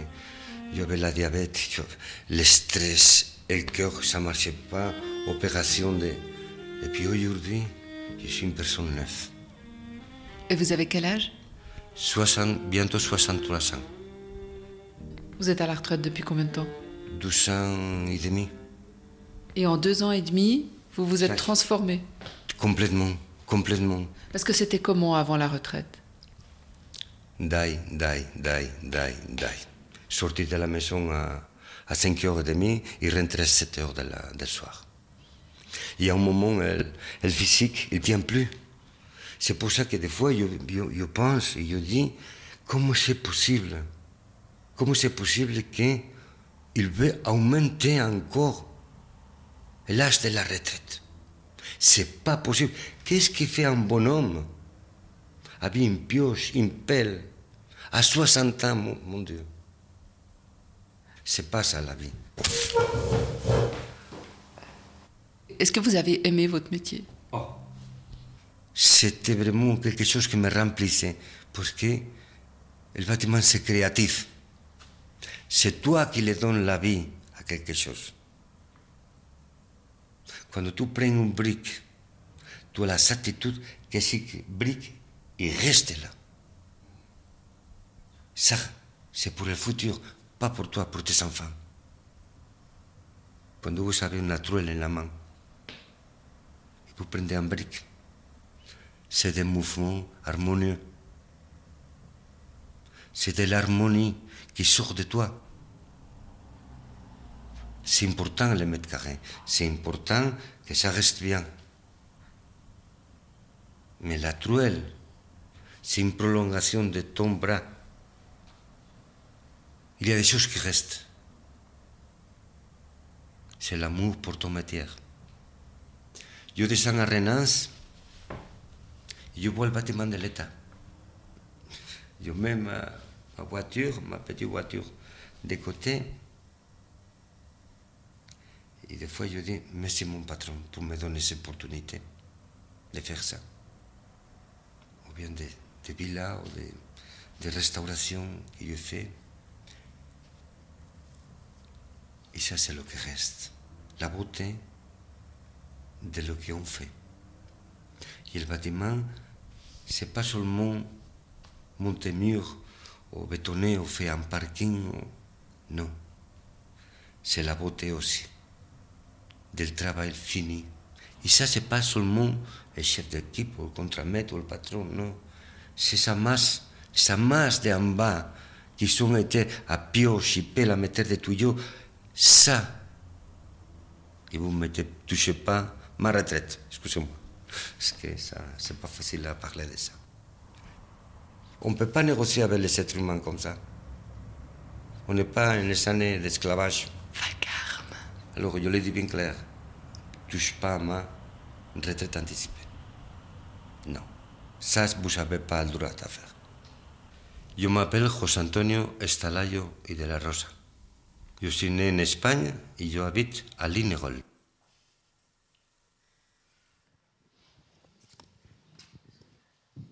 Bah, moi, il me fait chaque fois les frissons. Et pourtant, ben voilà, l'accent est fort, il faut. Le silence, vous avez remarqué l'importance des silences hein? Ça aussi, c'est une chance, c'est de pouvoir travailler ces silences euh, et de les garder, parce qu'ils donnent le, donne l'ampleur, l'épaisseur. C'est pas du vide. Hein. C'est pas du vide. C'est pas du vide. Mais ça, c'est un privilège lié au temps long aussi. Quand on, est, quand on doit faire un sujet sur 44 secondes, comme nos collègues de l'actualité, bah, le silence. Euh, on oublie. On oublie. Ce qui passe à la trappe. C'est ce qui passe à la trappe. C'est fou, ça, cette poésie du geste de, la truelle et tout ça, ça m'a rappelé euh, la conférence qu'on avait eue de Michel Simonet, qui est balayeur et qui trouve la grâce dans le fait de, balayer la ville de Fribourg euh, avec, amour. Et je trouve que ça m'a rappelé encore aussi la, vision, euh, la distinction que fait Bernard Stiegler, le philosophe, entre un, travail qui aliène et puis un travail quel qu'il soit, qui, fait qu'on s'épanouit et qu'on est heureux là-dedans. Alors, le fait de, et ce sera ma dernière question avant de passer la, parole au, public, euh, de donner la parole à des gens comme ça qui ont des choses fondamentales à dire, qui savent de quoi ils parlent, quelle est la réalité. Euh, est-ce que, euh, on l'a évoqué en tout début, le principe du répondeur, est-ce que ça va dans le même sens? Le fait de dire, ben, réagissez, laissez-nous un message vocal, hein, c'est pas un mail, c'est pas laissez-nous votre voix, votre réaction en colère, heureux, euh, avec une question. Euh, moi, j'aimerais que vous nous, racontiez un peu plus de ce, de ce répondeur qui est important, me semble-t-il. En tout cas, moi, j'ai toujours, j'ai aussi l'oreille qui, se tend quand j'entends les réactions, et je me dis, est-ce que, combien ils en reçoivent, qu'est-ce qu'elles gardent, qu'est-ce qu'elles gardent pas, parce que tout, n'est, comment dire ça? Il y a aussi des choses critiques ou négatives, parfois des choses qui moi me m'indignent ou me font réagir en me disant, mais oh, espèce de gros raciste, enfin, je sais pas, ou des choses comme ça. Mais je dis, mais même temps, c'est bien, c'est important de donner de la place aussi à ça, et j'aimerais vous entendre. Les répondeurs. On est toujours surpris, non pas toujours, mais il y a des séries qui, déclenchent des... On pourrait faire un quiz auprès de vous pour que vous deviniez le thème de la série qui a rapporté le plus de messages de répondeurs. Non, on a des thèmes très concernants. La réponse à cette question, c'est une série sur les prothèses de hanches. Alors là, on a eu une craquée de messages de répondeurs. Et puis on a des, des, des, séries qui nous paraissent, nous, euh, innovantes. On a fait une série, par exemple, sur la notion d'appropriation culturelle. Euh, ce qui était, moi, en produisant cette série, c'était Jonas Paul qui avait enregistré ce reportage qui était très beau dans la forme, très questionnant, innovant, une question qu'on se pose pas beaucoup, de s'approprier des cultures d'autrui, ça nous concerne et tout. J'étais sûre qu'il y aurait plein, plein de monde. Et puis en fait, voilà, il y a eu très peu de gens qui ont, réagi. Donc voilà, les répondeurs, euh, ça va de 3 à 50 ou je sais pas. La série sur l'Aquarius, on en a eu beaucoup, beaucoup, beaucoup. Euh, quand on a euh, que des propos, euh, comme vous le dites, racistes ou moches, eh ben on préfère ne rien diffuser que de diffuser que ça. Et puis quand on a des propos qui reflètent plusieurs opinions, eh ben on essaie de, de donner le, le reflet de ces différentes opinions. Moi, je pense qu'il a, c'est une évidence le répondeur. Euh, c'est-à-dire qu'il a le mérite d'exister. Je pense qu'il y a des gens qui n'appelleront jamais, mais qui seront très fâchés si on l'enlève, parce que c'est, c'est, la, c'est, l'interface entre nous et, le public, c'est la possibilité de, c'est l'endroit où on peut être mécontent, c'est l'endroit où on peut être, où on peut être content. C'est vraiment, c'est là où on se voit, c'est là où on s'entend. Et euh, on essaye d'être euh, voilà, sur une. La moyenne, c'est on va dire entre 12 et 15 messages par semaine, qu'on ne peut pas entièrement diffuser, ce serait assez indigeste, mais on essaye de faire une, un montage qui est un peu représentatif. Voilà, c'est un, peu, un peu basique, mais on est très très heureux quand il y en a beaucoup. Plus il y en a, plus on est content. C'est une invitation, hein, ça pour laisser des messages. J'avoue, j'ai jamais fait, mais je le ferai peut-être un jour. Voilà, maintenant, il y a du. En vous remerciant évidemment déjà, mais euh, profitez, euh, vous pouvez avoir le micro, leur poser des questions peut-être qui vous brûlent les lèvres quand vous les entendez, euh, parce que vous disiez, le... enfin, vous étiez content de voir vos, auditrices et auditeurs en face, mais je crois qu'on est aussi très heureux de pouvoir vous rencontrer ici et de, pouvoir profiter de ça. Donc allez-y, c'est mieux qu'un répondeur. Merci. Bonsoir, merci de nous avoir livré quelques-uns de vos secrets. Mais j'aimerais savoir pour quelles raisons vous accompagnez le dernier interview au départ de violoncelle on aurait pu entendre que la voix, ça aurait été beaucoup mieux. Oui, je suis d'accord, c'est pas terrible, terrible ce violoncelle. Je me le disais, je me faisais aussi la réflexion. On essaye de pas mettre. Bon, c'est un peu la fin du reportage. Il y a eu tout ce qu'il y a eu avant, donc c'est. Mais ouais, je suis d'accord avec vous. On avait déjà eu débat à ce moment-là, pour tout vous dire. Alors, je peux vous donner la réponse du réalisateur, parce que euh, c'était Mathieu, Mathieu Ramsauer qui avait réalisé cette série. Euh, et puis, moi, en écoutant sa réalisation, j'ai dit, mais pourquoi cette musique? Et alors, euh, je peux vous livrer son secret. Pour le coup, c'est un vrai secret. c'est une réflexion sur l'attention. On sait que quand on met une musique et qu'elle s'arrête, au moment où elle s'arrête, on tend l'oreille. Et donc, parfois, on préfère mettre une musique qui effectivement prétéritera un peu l'écoute du début, parce qu'au moment où elle s'arrête, alors on augmente l'attention de l'auditeur. Voilà. Donc il m'avait dit c'est tellement fort ce moment où le type dit die, die, die, que masquer un peu ce qui précède nous fait tendre l'oreille sur son die, die, die. Voilà, on avait débattu, on avait ça sans fin, on en pense qu'on en veut. On a des auditeurs qui sont très dérangés quand on a des bruits, des musiques, des sons dessous. Euh, parfois, dans le témoignage brut, c'était un épisode qui était formé de trois témoignages. Donc, ce n'était pas des sons de terrain, c'était uniquement des récits. On avait aussi envie de laisser respirer le témoignage qui précédait et on arrivait sur celui-là avec ce violoncelle aussi comme tampon pour que les paroles se chevauchent pas. Donc voilà. Mais c'est vrai que pris nu comme ça, moi aussi, je me suis dit, c'est quoi ce son-là? On a une autre question ici.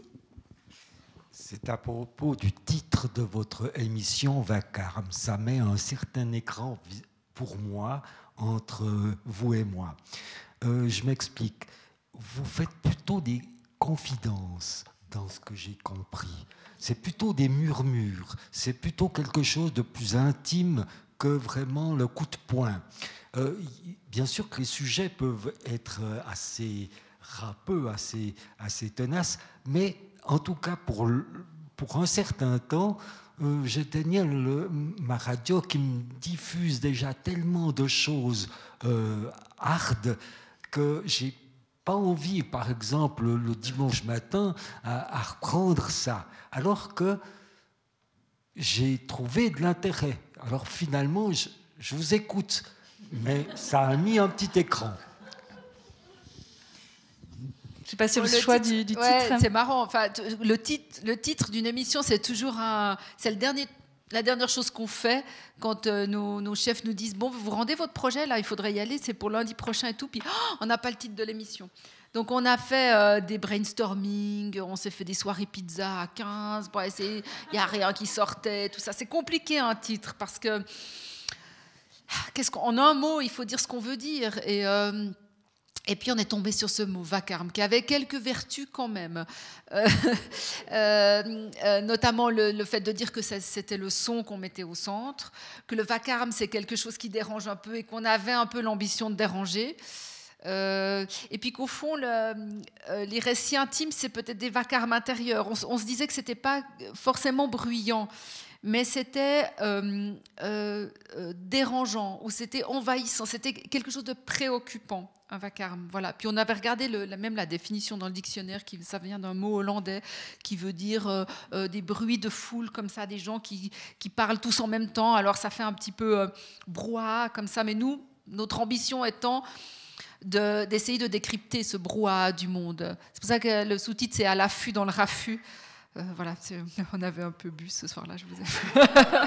Euh, et puis l'autre, l'autre, ça c'est un, peu anecdotique, mais l'autre euh, vertu de ce, mot vacarme, c'est que Vous savez, à la radio, il y a, je sais pas combien, il y a des dizaines et des dizaines d'émissions, puis quand vous regardez sur le site, elles sont par ordre alphabétique. Donc on s'est dit, soit on trouve un nom d'émission qui commence par A, comme ça on est tout en haut et les gens nous voient, soit là on va carrément au bout de l'alphabet et puis on trouve quelque chose qui commence par euh, Z. Bon, on n'a pas trouvé, on a par V. On est quand même, mais on a été dépassé par Vertigo qui est juste en dessous de nous. voilà, c'est un peu des. Puis à un moment donné, ben, c'est lundi matin, puis il faut rendre euh, le papier. Mais on est, euh, on est, nous, moi ça va, moi je vis bien avec ce, avec ce nom d'émission. Il se retient, les gens s'en souviennent. Et puis merci d'avoir fait le pas de dépasser euh, votre première euh, appréhension. Puis quand même, quand on dit vacarme, ça sonne super bien quand même. Avant, peut-être encore d'autres questions, peut-être euh, celle du. Je reviens juste avant de passer la parole à monsieur, sur le dimanche matin.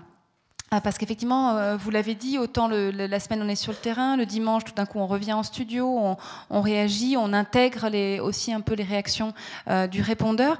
Euh, c'est un moment comme ça où on retire tous les fils, où on rassemble un peu tout? Comment vous le, est-ce que c'est un moment qui vous donne de la satisfaction? Comment est-ce que ça, vous le vivez en fait ce moment-là? Peut-être Laurence?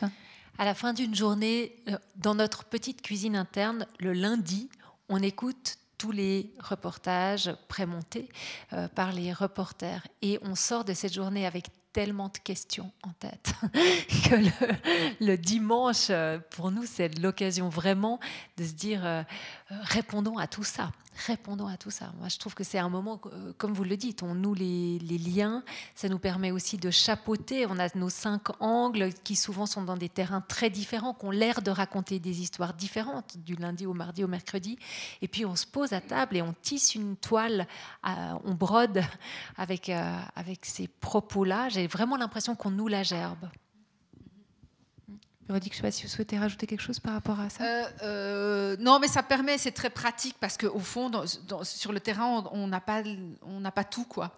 Et souvent, ça, sert un peu à, colmater euh, les, manques. Bon, ça paraît un petit peu du bricolage comme ça, mais ça permet vraiment de, ouais, ah, on n'a pas pu, on n'a pas eu la réponse à ça. Tac, c'est pour le dimanche. Et ça, on se fait vraiment une sorte de panier de questions pour le dimanche, et puis on se pose. Et euh, voilà, mais c'est un tout autre exercice, hein, parce qu'on est, on est en, enfin, on n'est pas en direct, on est en faux direct, mais on est dans les conditions du direct, donc c'est, tout à fait une autre, une autre histoire. Monsieur avait une question de remarque?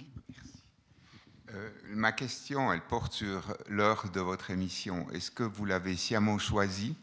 Est-ce votre choix de, de, diffuser cette émission à 13h Parce qu'en fait, c'est l'heure où les gens mangent, parlent, euh, débarrassent la table euh, font la vaisselle. Et parfois, on, écoute, euh, c'est vrai, la semaine, votre émission avec une oreille un petit peu distraite parce qu'il y a des bruits. Et il est difficile d'être vraiment très concentré sur ce que l'on entend. Par contre, euh, les échos de vacarme, enfin, l'émission du dimanche, oui, euh, offre la possibilité d'avoir la synthèse de ce qui s'est dit en semaine et personnellement, j'ai une oreille beaucoup plus attentive le dimanche de 9 à 10 que la semaine de 13h à 13h30 où c'est plus compliqué. Voilà. Euh, c'est pas nous qui décidons. Pour répondre à votre première question, Vacarme de 2012 à 2014 a été diffusé à 11h le matin, de 11h à 11h30. après, on l'a déplacé, pas nous, le chef d'antenne l'a déplacé à 13h, de 13h à 13h30. Ça a été beaucoup critiqué, puis il y a d'autres gens qui ont beaucoup aimé ça peut-être qu'il n'y a pas d'heure idéale. Il se passe un truc tellement bien en 2019, c'est les podcasts. Et c'est-à-dire que Vacarme, on peut l'écouter n'importe quand. Dans le sens où c'est eh, vraiment très simple maintenant d'aller reprendre une émission. Moi, j'écoute jamais Vacarme en direct, par exemple. Mais j'écoute tout, tout, ce qui sera, tout ce qui a été diffusé, je le réécoute. Mais je le réécoute euh, sur mon téléphone en allant me balader, par exemple, ou en allant faire mon jardin, ou en faisant du repassage à, une heure où, en effet, je ne vais pas avoir besoin de parler, ni euh, d'être en famille, ni de faire de la vaisselle, ou, euh, ou ou quelque chose qui va me déranger. Et ça, franchement, peut-être qu'on devrait faire plus de publicité là-dessus, mais c'est écouter Vacar n'importe quand. 13 heures, ok, c'est imposé par un, chef d'antenne, il a ses, priorités, il a d'autres trucs à mettre, euh, voilà, et puis on peut ne pas être d'accord avec lui. C'est pas une heure si mauvaise que ça. Beaucoup de gens sont dans leur voiture, ils retournent au travail. C'est vrai qu'il y a beaucoup de gens qui mangent aussi, mais mais c'est pas si mauvais. en, termes d'écoute, l'après-midi, c'est moins bon. Quoi. Mais cela dit, vous avez, euh, statistiquement, vous êtes représentatif. Euh, on a une plus forte audience le dimanche matin que la semaine. Assez nettement, presque deux fois plus, je crois, d'auditeurs le dimanche matin. Alors nous, on fait un vœu. On se dit quand ça vous a intéressé le dimanche matin et que vous n'avez pas écouté les reportages de la semaine, hop, podcast. Personnellement, j'aime bien quand ça se mélange au bruit de la vaisselle. Je ne sais pas s'il y a d'autres, d'autres questions. Oui, ici, pardon. Merci d'être venu à la Chaux de Fonds de parler de Vacarme. Est-ce que vous êtes attentive à répartir les reportages dans toute la Suisse romande? On nous a demandé pour je ne sais quelle raison de compter les reportages neuchâtelois. Pourquoi on nous a demandé ça? Je sais pas, il devait y avoir une délégation neuchâteloise qui arrivait, qu'il fallait C'est le Conseil d'État neuchâtelois qui a dit, dis donc. Et alors on était nous-mêmes impressionnés parce qu'on ne conscientise pas complètement, mais du coup on a listé les reportages neuchâtelois de 2018 et il y en avait tellement. C'est parce qu'il y a beaucoup de problèmes. En fait, euh, en fait, on vous disait les sujets, ils démarrent des reporters. Le plus souvent, hein, c'est le reporter qui amène euh, voilà, ses préoccupations et nos reporters viennent de toute la Suisse romande. Et en particulier de Neuchâtel, en fait, on en a quelques-uns, quelques-unes. Francine Delcozo, Elvilla, Valérie, Valérie Kernon aussi. Mhm. Et puis Catherine Erard, elle vient du Jura. Et puis là, on est même en train de préparer une série autour de Moutier. Donc euh, voilà, l'arc jurassien est plutôt mieux représenté que Fribourg, par exemple, je crois. Bah, bah, toi, tu es fribourgeoise. Moi je, suis, moi, je suis née à Fribourg, j'ai grandi à Fribourg, donc j'ai un peu le complexe de la, de, de, la minorité. Mais justement, j'ai toujours, dès le départ, beaucoup milité pour qu'on sorte de l'arc lémanique pour cette raison-là parce que je pense toujours à mes parents qui écoutent, à ma grand-mère, j'ai toujours une grand-mère qui écoute, et, euh, je veux que ce soit concernant pour eux aussi. Notre recherchiste, donc quelqu'un qui nous aide à rechercher les sujets, etc., elle est valaisanne. Ça, c'est hyper important. Et je crois qu'on est entre toi qui est euh, entre Neuchâtel et Genève, euh, et moi Fribourg, Vaud, et notre recherchiste valaisanne. Voilà, on est quand même, on, a cette, ce souci. Alors après, est-ce que vous, vous avez l'impression qu'on on est un peu trop entre Genève et Lausanne? Non, ça va encore? Non, pas d'autres émissions. Ouais. Et on essaye de se tourner vers la Suisse alémanique. Ça, c'est aussi un des vœux. Qu'on... Alors, c'est, plus compliqué en radio parce qu'on ne peut pas mettre les sous-titres, il nous faut de la traduction. Mais ça nous semble essentiel qu'on soit aussi à l'écoute de, de, de la Suisse alémanique parce que, voilà, on est un seul pays, un même pays, on vote sur les mêmes choses, il faut qu'on se comprenne. Et on aime les accents parce qu'il y a certains accents, on est, déjà, on est déjà dans le terrain. Deux phrases et le reportage est posé simplement avec un accent euh, jurassien ou des montagnes neuchâteloises ou du, ou du Valais. Là, on vient de faire une série sur les saisonniers euh, en Valais. On arrive tout de suite à repérer qui est français, qui est valaisan. Enfin, ça, ça fait tendre l'oreille, les accents. Ce sont des couleurs. Une autre question? J'ai encore une question, excusez-moi. Euh, vous avez parlé de taux d'audience. Est-ce que vous pouvez nous dire combien de personnes ça représente et en comparaison d'une émission qui aurait plus de succès, quelle est la différence? Moi, j'ai retenu un chiffre, mais on est. Alors déjà, il faut savoir que contrairement à la télévision, on ne peut pas avoir des audiences par jour ni même par semaine. Les audiences en radio, elles se communiquent par semestre. Donc nous, deux fois par année, on nous informe que notre courbe d'audience ceci, notre courbe d'audience cela, mais on ne peut pas savoir si une série a bien marché ou mal marché euh, autrement que par les, retours d'auditeurs, en fait. Moi, le seul chiffre que j'ai retenu, c'est les échos de vacarme qui dépassent 70 000 auditeurs. Voilà sachant que les très hautes écoutes, sauf erreur, c'est Forum à 200 000. Euh, je crois que c'est là autour. 300 000 quand euh, il y a une grosse nouvelle. Ouais. Et puis la semaine, il me semble qu'on est plutôt autour de 40, 45. Ouais, je crois que c'est cet ordre de grandeur-là. Avec les podcasts, euh, là on peut. Ça c'est le, c'est les pas les chiffres des podcasts. On n'a pas les chiffres, c'est compliqué. Des gens qui podcastent n'écoutent pas forcément. Et puis, euh, je ne sais pas si vous avez déjà vu le système d'audience à la RTS. Euh, on a des montres qui sont disséminées, qui sont distribuées à une population représentative, mais je ne sais pas quels sont leurs critères. Et on a 300 montres, sauf erreur, en circulation en Suisse romande. Donc, c'est vraiment un échantillonnage qui est assez faible. Ces montres enregistrent le flux sonore des gens qui les portent et comparent ensuite ce flux avec les différentes chaînes de radio. Donc, même quelqu'un qui écouterait, par exemple, sur son ordinateur, il y a à peu près 30 secondes de décalage par rapport au flux euh, FM, et eh ben ça suffit à le sortir du, des sondages. Euh, donc voilà, ça vaut ce que ça vaut. C'est compliqué euh, les chiffres. On a heureusement une direction qui n'est pas maniaque des chiffres. Mm-hmm. C'est-à-dire qui est plus qualitatif que quantitatif. En ce qui concerne la radio, c'est moins le cas à la télé. Combien de, temps vous, enfin combien là vous avez des sujets pour euh, combien de semaines ou de mois à venir euh, Jusqu'à Pâques, on sait à peu près quels seront les sujets qui vont être diffusés. Puis on a déjà des propositions jusqu'à l'été. Après, ça devient un peu plus, un peu plus disséminé. Mais jusqu'à Pâques, on sait à peu près euh, ce qu'il y aura au programme. Ouais. Il y a des sujets qui doivent être pistés longtemps à l'avance. On a par exemple un reporter qui est en train de travailler autour du don d'organes. Euh, on veut être sur le terrain, ça veut dire dans le don d'organes, en gros, qu'on doit être dans l'hélico qui déménage le cœur euh, du donneur jusqu'au receveur.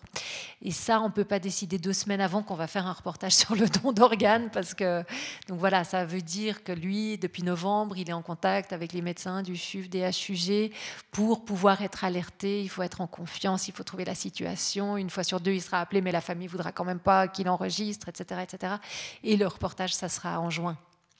Donc on a certains reporters qui tracent des, sujets comme ça pendant très longtemps, et puis d'autres qui peuvent être euh, avec des délais plus courts. Est-ce qu'il y a encore une question? Non? Bon, vous avez répondu à toutes les questions. Nous savons tout euh, de l'émission euh, Vacarme. Moi, j'ai envie de vous poser une question. On peut? Non, c'est pas, c'est pas, c'est pas protocolaire. si, si, si, si. moi, j'aimerais bien euh, vous entendre sur ce qui vous manque éventuellement. Si, enfin, je sais pas si vous êtes des auditeurs réguliers ou épisodiques ou, ou, ou très rares de Vacarme, mais est-ce qu'il y a des choses qui vous donneraient très envie qu'on aille explorer? Parce que, comme le disait Véronique, on a tout le temps les antennes dehors, donc on les sort là, si vous avez des... Ah, là, il y a une proposition. ah, dommage. À vrai dire, non, c'est pas, pas une proposition. Moi, j'aime bien me laisser surprendre. Euh, je suis vraiment fan. Je vous écoute au milieu de la nuit parfois. Euh, euh, dans l'idée de me rendormir, mais.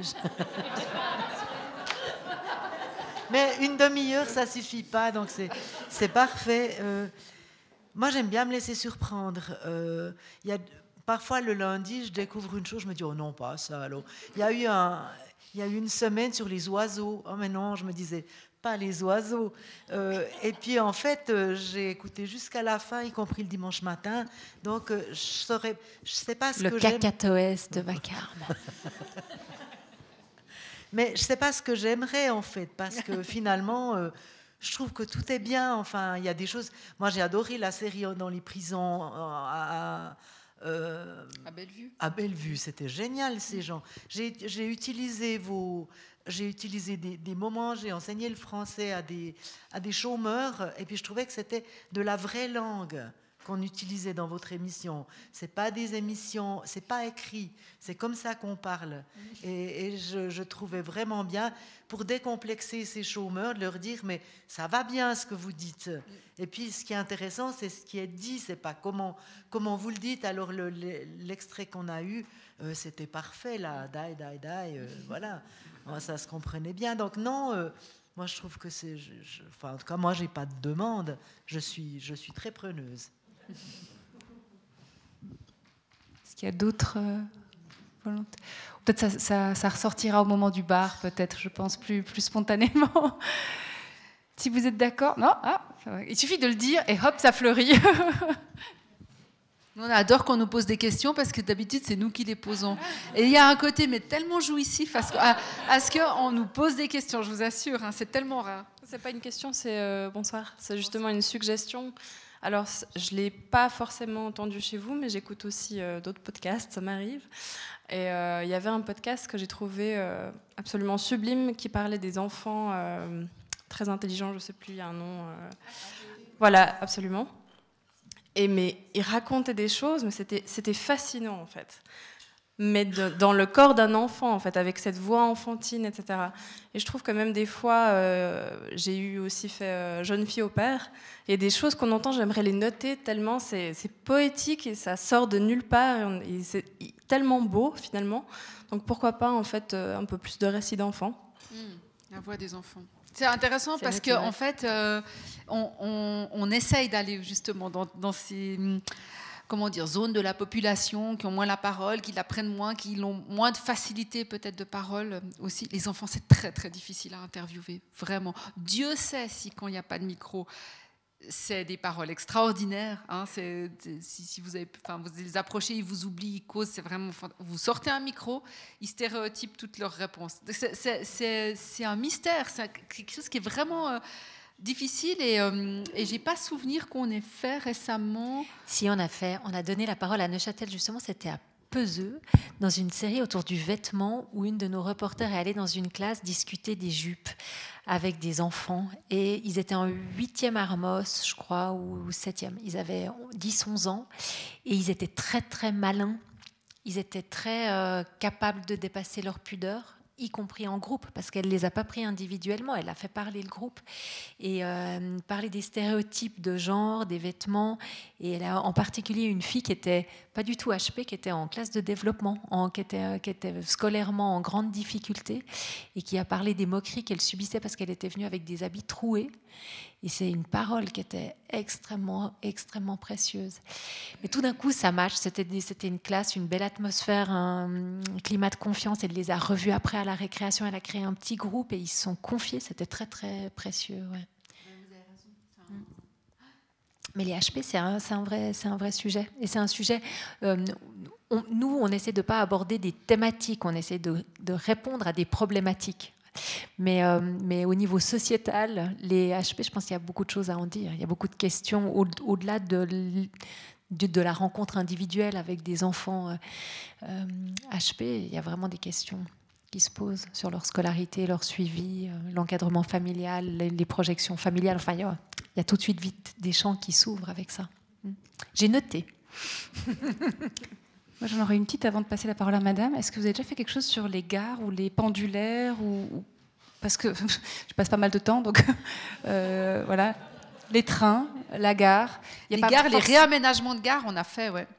On a fait euh, il, y a, il, y a, quelques années. Je vous enverrai le lien. D'accord. Merci. Bonsoir. Bonsoir. Euh, j'ai pas de télévision, donc j'aurais tendance à avoir une oreille assez euh, euh, intéressé par tout ce qui se passe à la radio. Et puis, euh, enfin, c'est plutôt une observation de, l'extérieur, enfin, évidemment de l'extérieur. Euh, je trouve qu'il y a des. Je ne sais pas qui s'en occupe, mais la, la, musique est souvent très forte. Et puis, ça me perturbe au niveau de l'audition du discours. Donc, je ne capte pas exactement ce qui s'y passe. Et puis, ça, dans plusieurs types d'émissions. Je ne sais pas lesquelles, mais enfin, voilà. Euh, ou bien alors, euh, maintenant quand vous parliez de, journalistes qui ont, je sais pas, 42 minutes, 42 euh, secondes pour s'exprimer, alors ça signifie qu'ils ils ils devront parler deux fois plus vite. Et puis à force... Non, non, ils coupent les silences. Mais il y a quelque chose qui me gêne là-dedans parce que j'ai dit, bon, j'ai un certain âge évidemment, mais j'ai de la peine à capter ce qui est dit et puis en même temps, euh, quand on passe d'un, par exemple, aux nouvelles, quand on passe d'un sujet à l'autre, euh, vous dites qu'il coupe les silences, eh ben, je sens qu'il y a, voilà, ça me prend à la gorge, j'allais dire, parce qu'il n'y a pas l'espace pour se mettre dans une nouvelle différente. Enfin voilà, donc j'ai un certain nombre de, entre guillemets critiques qui s'adressent pas à, pas à vous parce que j'ai été des fois euh, saisi, euh, touché par euh, par certains thèmes, mais voilà, je, ne souhaiterais pas que la, radio poursuive trop dans cette dans cette voie parce que parce que j'aurais tendance à la fermer dans ce cas-là. Je, pense que ça vaut la peine de relayer. alors, nous, à Vacarme, les silences, on les laisse. Euh, on essaie de laisser les gens respirer en deux mots, parce que sinon, on se rend bien compte qu'on est dans un rythme artificiel. Euh, mais je pense que ce genre d'avis, d'observation euh, très légitime, ça vaut la peine de la relayer, d'écrire à la RTS, simplement pour, pour le dire. Je pense que c'est particulièrement le cas. C'est vrai, l'actualité a cinq minutes par heure pour vous donner toutes les nouvelles du monde. Donc il faut caser beaucoup de, beaucoup de choses en peu de temps. Je crois, cela dit, qu'ils ont quand même une attention qui se développe par rapport à cette question. Il me semble. Mais ils sont frustrés.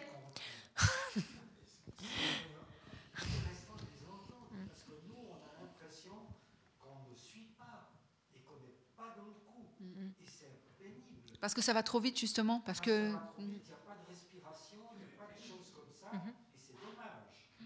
Peut-être pour que votre question reste à la postérité. Donc, c'est vraiment euh, ce qu'en pensent les journalistes de l'autre côté du poste, les journalistes, euh, comment ils voient les choses, parce que c'est désagréable pour l'auditeur, mais peut-être que ça l'est aussi pour le, pour le journaliste ou les journalistes. Bon, pour vous, c'est pas. Ouais, c'est pas vraiment nous qui sommes confrontés à ça. Moi, je vous comprends. ce que j'ai pu observer, c'est qu'il y a une certaine peur du vide parfois quand on fait de la radio, et du coup, plus on, remplit, et plus on a l'impression de répondre à cette peur. Euh, mais hum, c'est un peu oublié que derrière, il y a des gens qui écoutent et qui ont besoin aussi euh, de pouvoir euh, assimiler, métaboliser ce qui est dit. C'est vrai que parfois, quand, pour reprendre les propos de madame, quant à l'info, il y a des choses qui suivent de très près, on met une microseconde à se dire Ah non, mais l'information A n'a rien à voir avec l'information B. C'est deux sujets distincts. On a une question ici? Merci. Euh, je suis un très mauvais auditeur, je ne connais pas votre émission. Mais pourtant, j'ai peut-être une, vague proposition. Vous parlez d'aller en Suisse allemande. Vous passiez tout à l'heure euh, cet ouvrier d'origine espagnole. L'intégration des gens de langue étrangère ici. Il y a certainement 50 euh, ans d'émissions à faire, ou 51. Euh, dans le même euh, ordre d'idées, ben, il y a les communautés francophones, par exemple à Berne, à etc., à Zurich, que sais-je. Et puis peut-être aussi, même si c'est d'une audience probable plus limitée à première vue, encore que ce qui reste de patois dans le pays. Et il n'y a pas seulement Evolène et sa zone. C'était improvisé. Être, roman en Suisse allemande, je pense que c'est un vrai. Ça Ou apprendre l'allemand. Comment ça se fait qu'on n'apprenne pas mieux l'allemand alors qu'on est euh, quand même parfois baigné euh, dans des, des, bains linguistiques? Mais la question des langues, en plus, c'est quelque chose qu'on aime parce que c'est très sonore, c'est très radiophonique. Et donc, euh, Merci pour cette proposition. Et c'est vrai que, peut-être parce que, mais dans les populations étrangères, et, je pense surtout aux enfants de migrants, euh, c'est aussi la capacité, là ça pourrait conjuguer deux suggestions, mais la capacité à jongler avec les langues. Euh, parfois, on est vraiment, euh, que ce soit chez, enfin voilà, quel que soit le, type de langue et d'origine, quand il y a des enfants qui peuvent allègrement jongler avec tout, enfin, deux langues, trois langues, voire même plus. Euh, peut-être aussi, et de, je ne sais pas, il y a peut-être aussi quelque chose de ce côté-là. Monsieur, souhaitez ajouter quelque chose? Ça n'a pas de rapport direct avec Vacar, mais on parlait de, euh, de l'information et de la frustration des journalistes puisqu'ils n'ont que 42 secondes pour délivrer un message. Moi, ce qui me gêne, c'est la répétition de l'info. Parce que si vous écoutez les nouvelles depuis 6 heures du matin jusqu'à 11 heures, vous allez écouter euh, 8 ou 10 fois la même chose. On va répéter l'information. Alors je pense que si euh, l'information prenait le soin de diversifier plus son contenu et de ne pas répéter à chaque, à chaque bulletin les mêmes informations, euh, parce que ça devient lassant, franchement, euh, eh bien, il y aurait peut-être plus le temps pour une légère respiration. Il y a une réponse euh, qui peut justifier cette redondance. Euh, la moyenne de temps d'écoute, tu me corriges si c'est faux, mais je crois que c'est 21 minutes chez nos auditeurs. Donc en moyenne, on nous écoute pas, c'est une moyenne. Il y a celui qui branche la radio à 6 heures du mat et qui l'éteint à 22 heures en allant se coucher. Et puis, il y a celui qui allume la radio 5 minutes après, il l'éteint. Mais euh, ces rendez-vous d'information, effectivement, ils ne sont pas planifiés pour être écoutés 11 ou 12 fois. Euh, on table sur le fait que le gars qui est là à 9 heures, il n'était peut-être pas là à 8 et il sera peut-être plus là à 10. C'est ça l'argument. Maintenant, la hiérarchie de l'information dans les nouvelles, c'est un métier à part entière que nous, on ne fait pas. Et on a les mêmes points d'interrogation que vous, je crois, face à ça. Euh, quand on parlait de la frustration, on travaille à Vacarme avec des reporters, on appelle ça le programme. Hein. il y a deux secteurs, l'actualité et puis il y a le, programme. On travaille avec des journalistes reporters du programme. Et depuis l'année passée, avec quelques journalistes de l'actu, donc des, news. Euh, on, peut, on peut, peut être raconter, il y a eu une, idée comme ça de proposer à des journalistes de radio de l'actualité de participer à Vacarme. Donc il y a eu un appel d'offres qui a été fait par le chef de rédaction des news, qui a dit à ces journalistes, est-ce que ça vous tenterait par hasard d'aller tester ce truc de Vacarme? Et il y a eu 17 journalistes qui sont portés candidats. C'est dire qu'il y a une vraie frustration du temps court, euh, des respirations qui sautent, de ne pas pouvoir approfondir, d'être tributaire des, conférences de presse, etc. Chez, nos collègues de l'info, il y a une vraie envie de faire du journalisme de complexité ce qui est fou, je trouve, c'est qu'on a l'impression comme ça que de part et d'autre, on a envie de profondeur et de, silence, mais que c'est comme si euh, tout le monde pensait faire plaisir à tout le monde en faisant des trucs très courts et sans profondeur, alors que ça frustre des deux côtés. Une dernière chose avant qu'on arrive à 22h. Moi, je voulais vous dire merci. Merci infiniment, parce qu'il m'arrive souvent d'aller à l'étranger. Et euh, dernièrement, un guide m'a dit, vous avez une chance en Suisse, vous avez une radio fantastique. Et quand euh, on écoute ce qu'on écoute en France, je ne vais pas vous répéter ce qu'il m'a dit, mais donc il va souvent euh, sur le site de la RTS et il écoute votre émission entre autres. Et je vous remercie pour ça parce que ça m'a fait du bien. Je ne sais pas si Véronique, vous souhaitiez ajouter quelque chose encore par rapport aux, dernières euh, remarques ou la remarque C'est grâce à vous aussi, hein, euh, même si la redevance baisse, elle reste quand même à 365 francs par année. Euh, et, voilà, et, on est heureux d'avoir d'avoir ce soutien. On a été heureux l'année dernière au mois de mars des résultats de la votation. Ça a été un, pour nous un soutien vraiment formidable. On a eu peur, c'était pas facile, c'était une période compliquée à vivre, il y a eu beaucoup d'attaques, ça nous a beaucoup remis en question, on y a réfléchi, j'espère qu'on donnera les réponses satisfaisantes, mais on sait que derrière, il y a un vrai soutien populaire, et ça, c'est extrêmement porteur. Donc merci à vous surtout, merci d'être venu ce soir.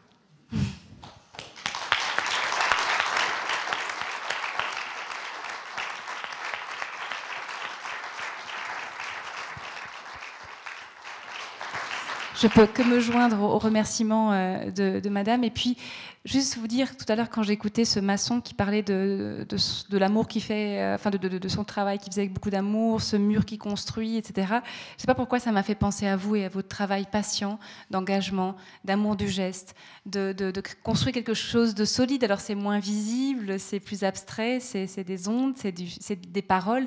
Mais voilà, c'est vrai que cette sensation d'avoir quelque chose de solide, quelque chose qui est fabriqué avec intelligence, avec le souci de la complexité, de la finesse, de. Euh, d'une richesse d'angle, d'approche qui fait qu'on ne sera jamais dans l'idéologie ou dans, quelque chose de tout prêt, euh, de prêt à penser. Eh ben c'est vrai que c'est une chance euh, pour nous de, vous entendre. Donc merci beaucoup d'être venu nous en parler ce soir. C'était un vrai cadeau. Et puis ben, surtout, on se réjouit d'écouter les émissions à venir. Merci beaucoup.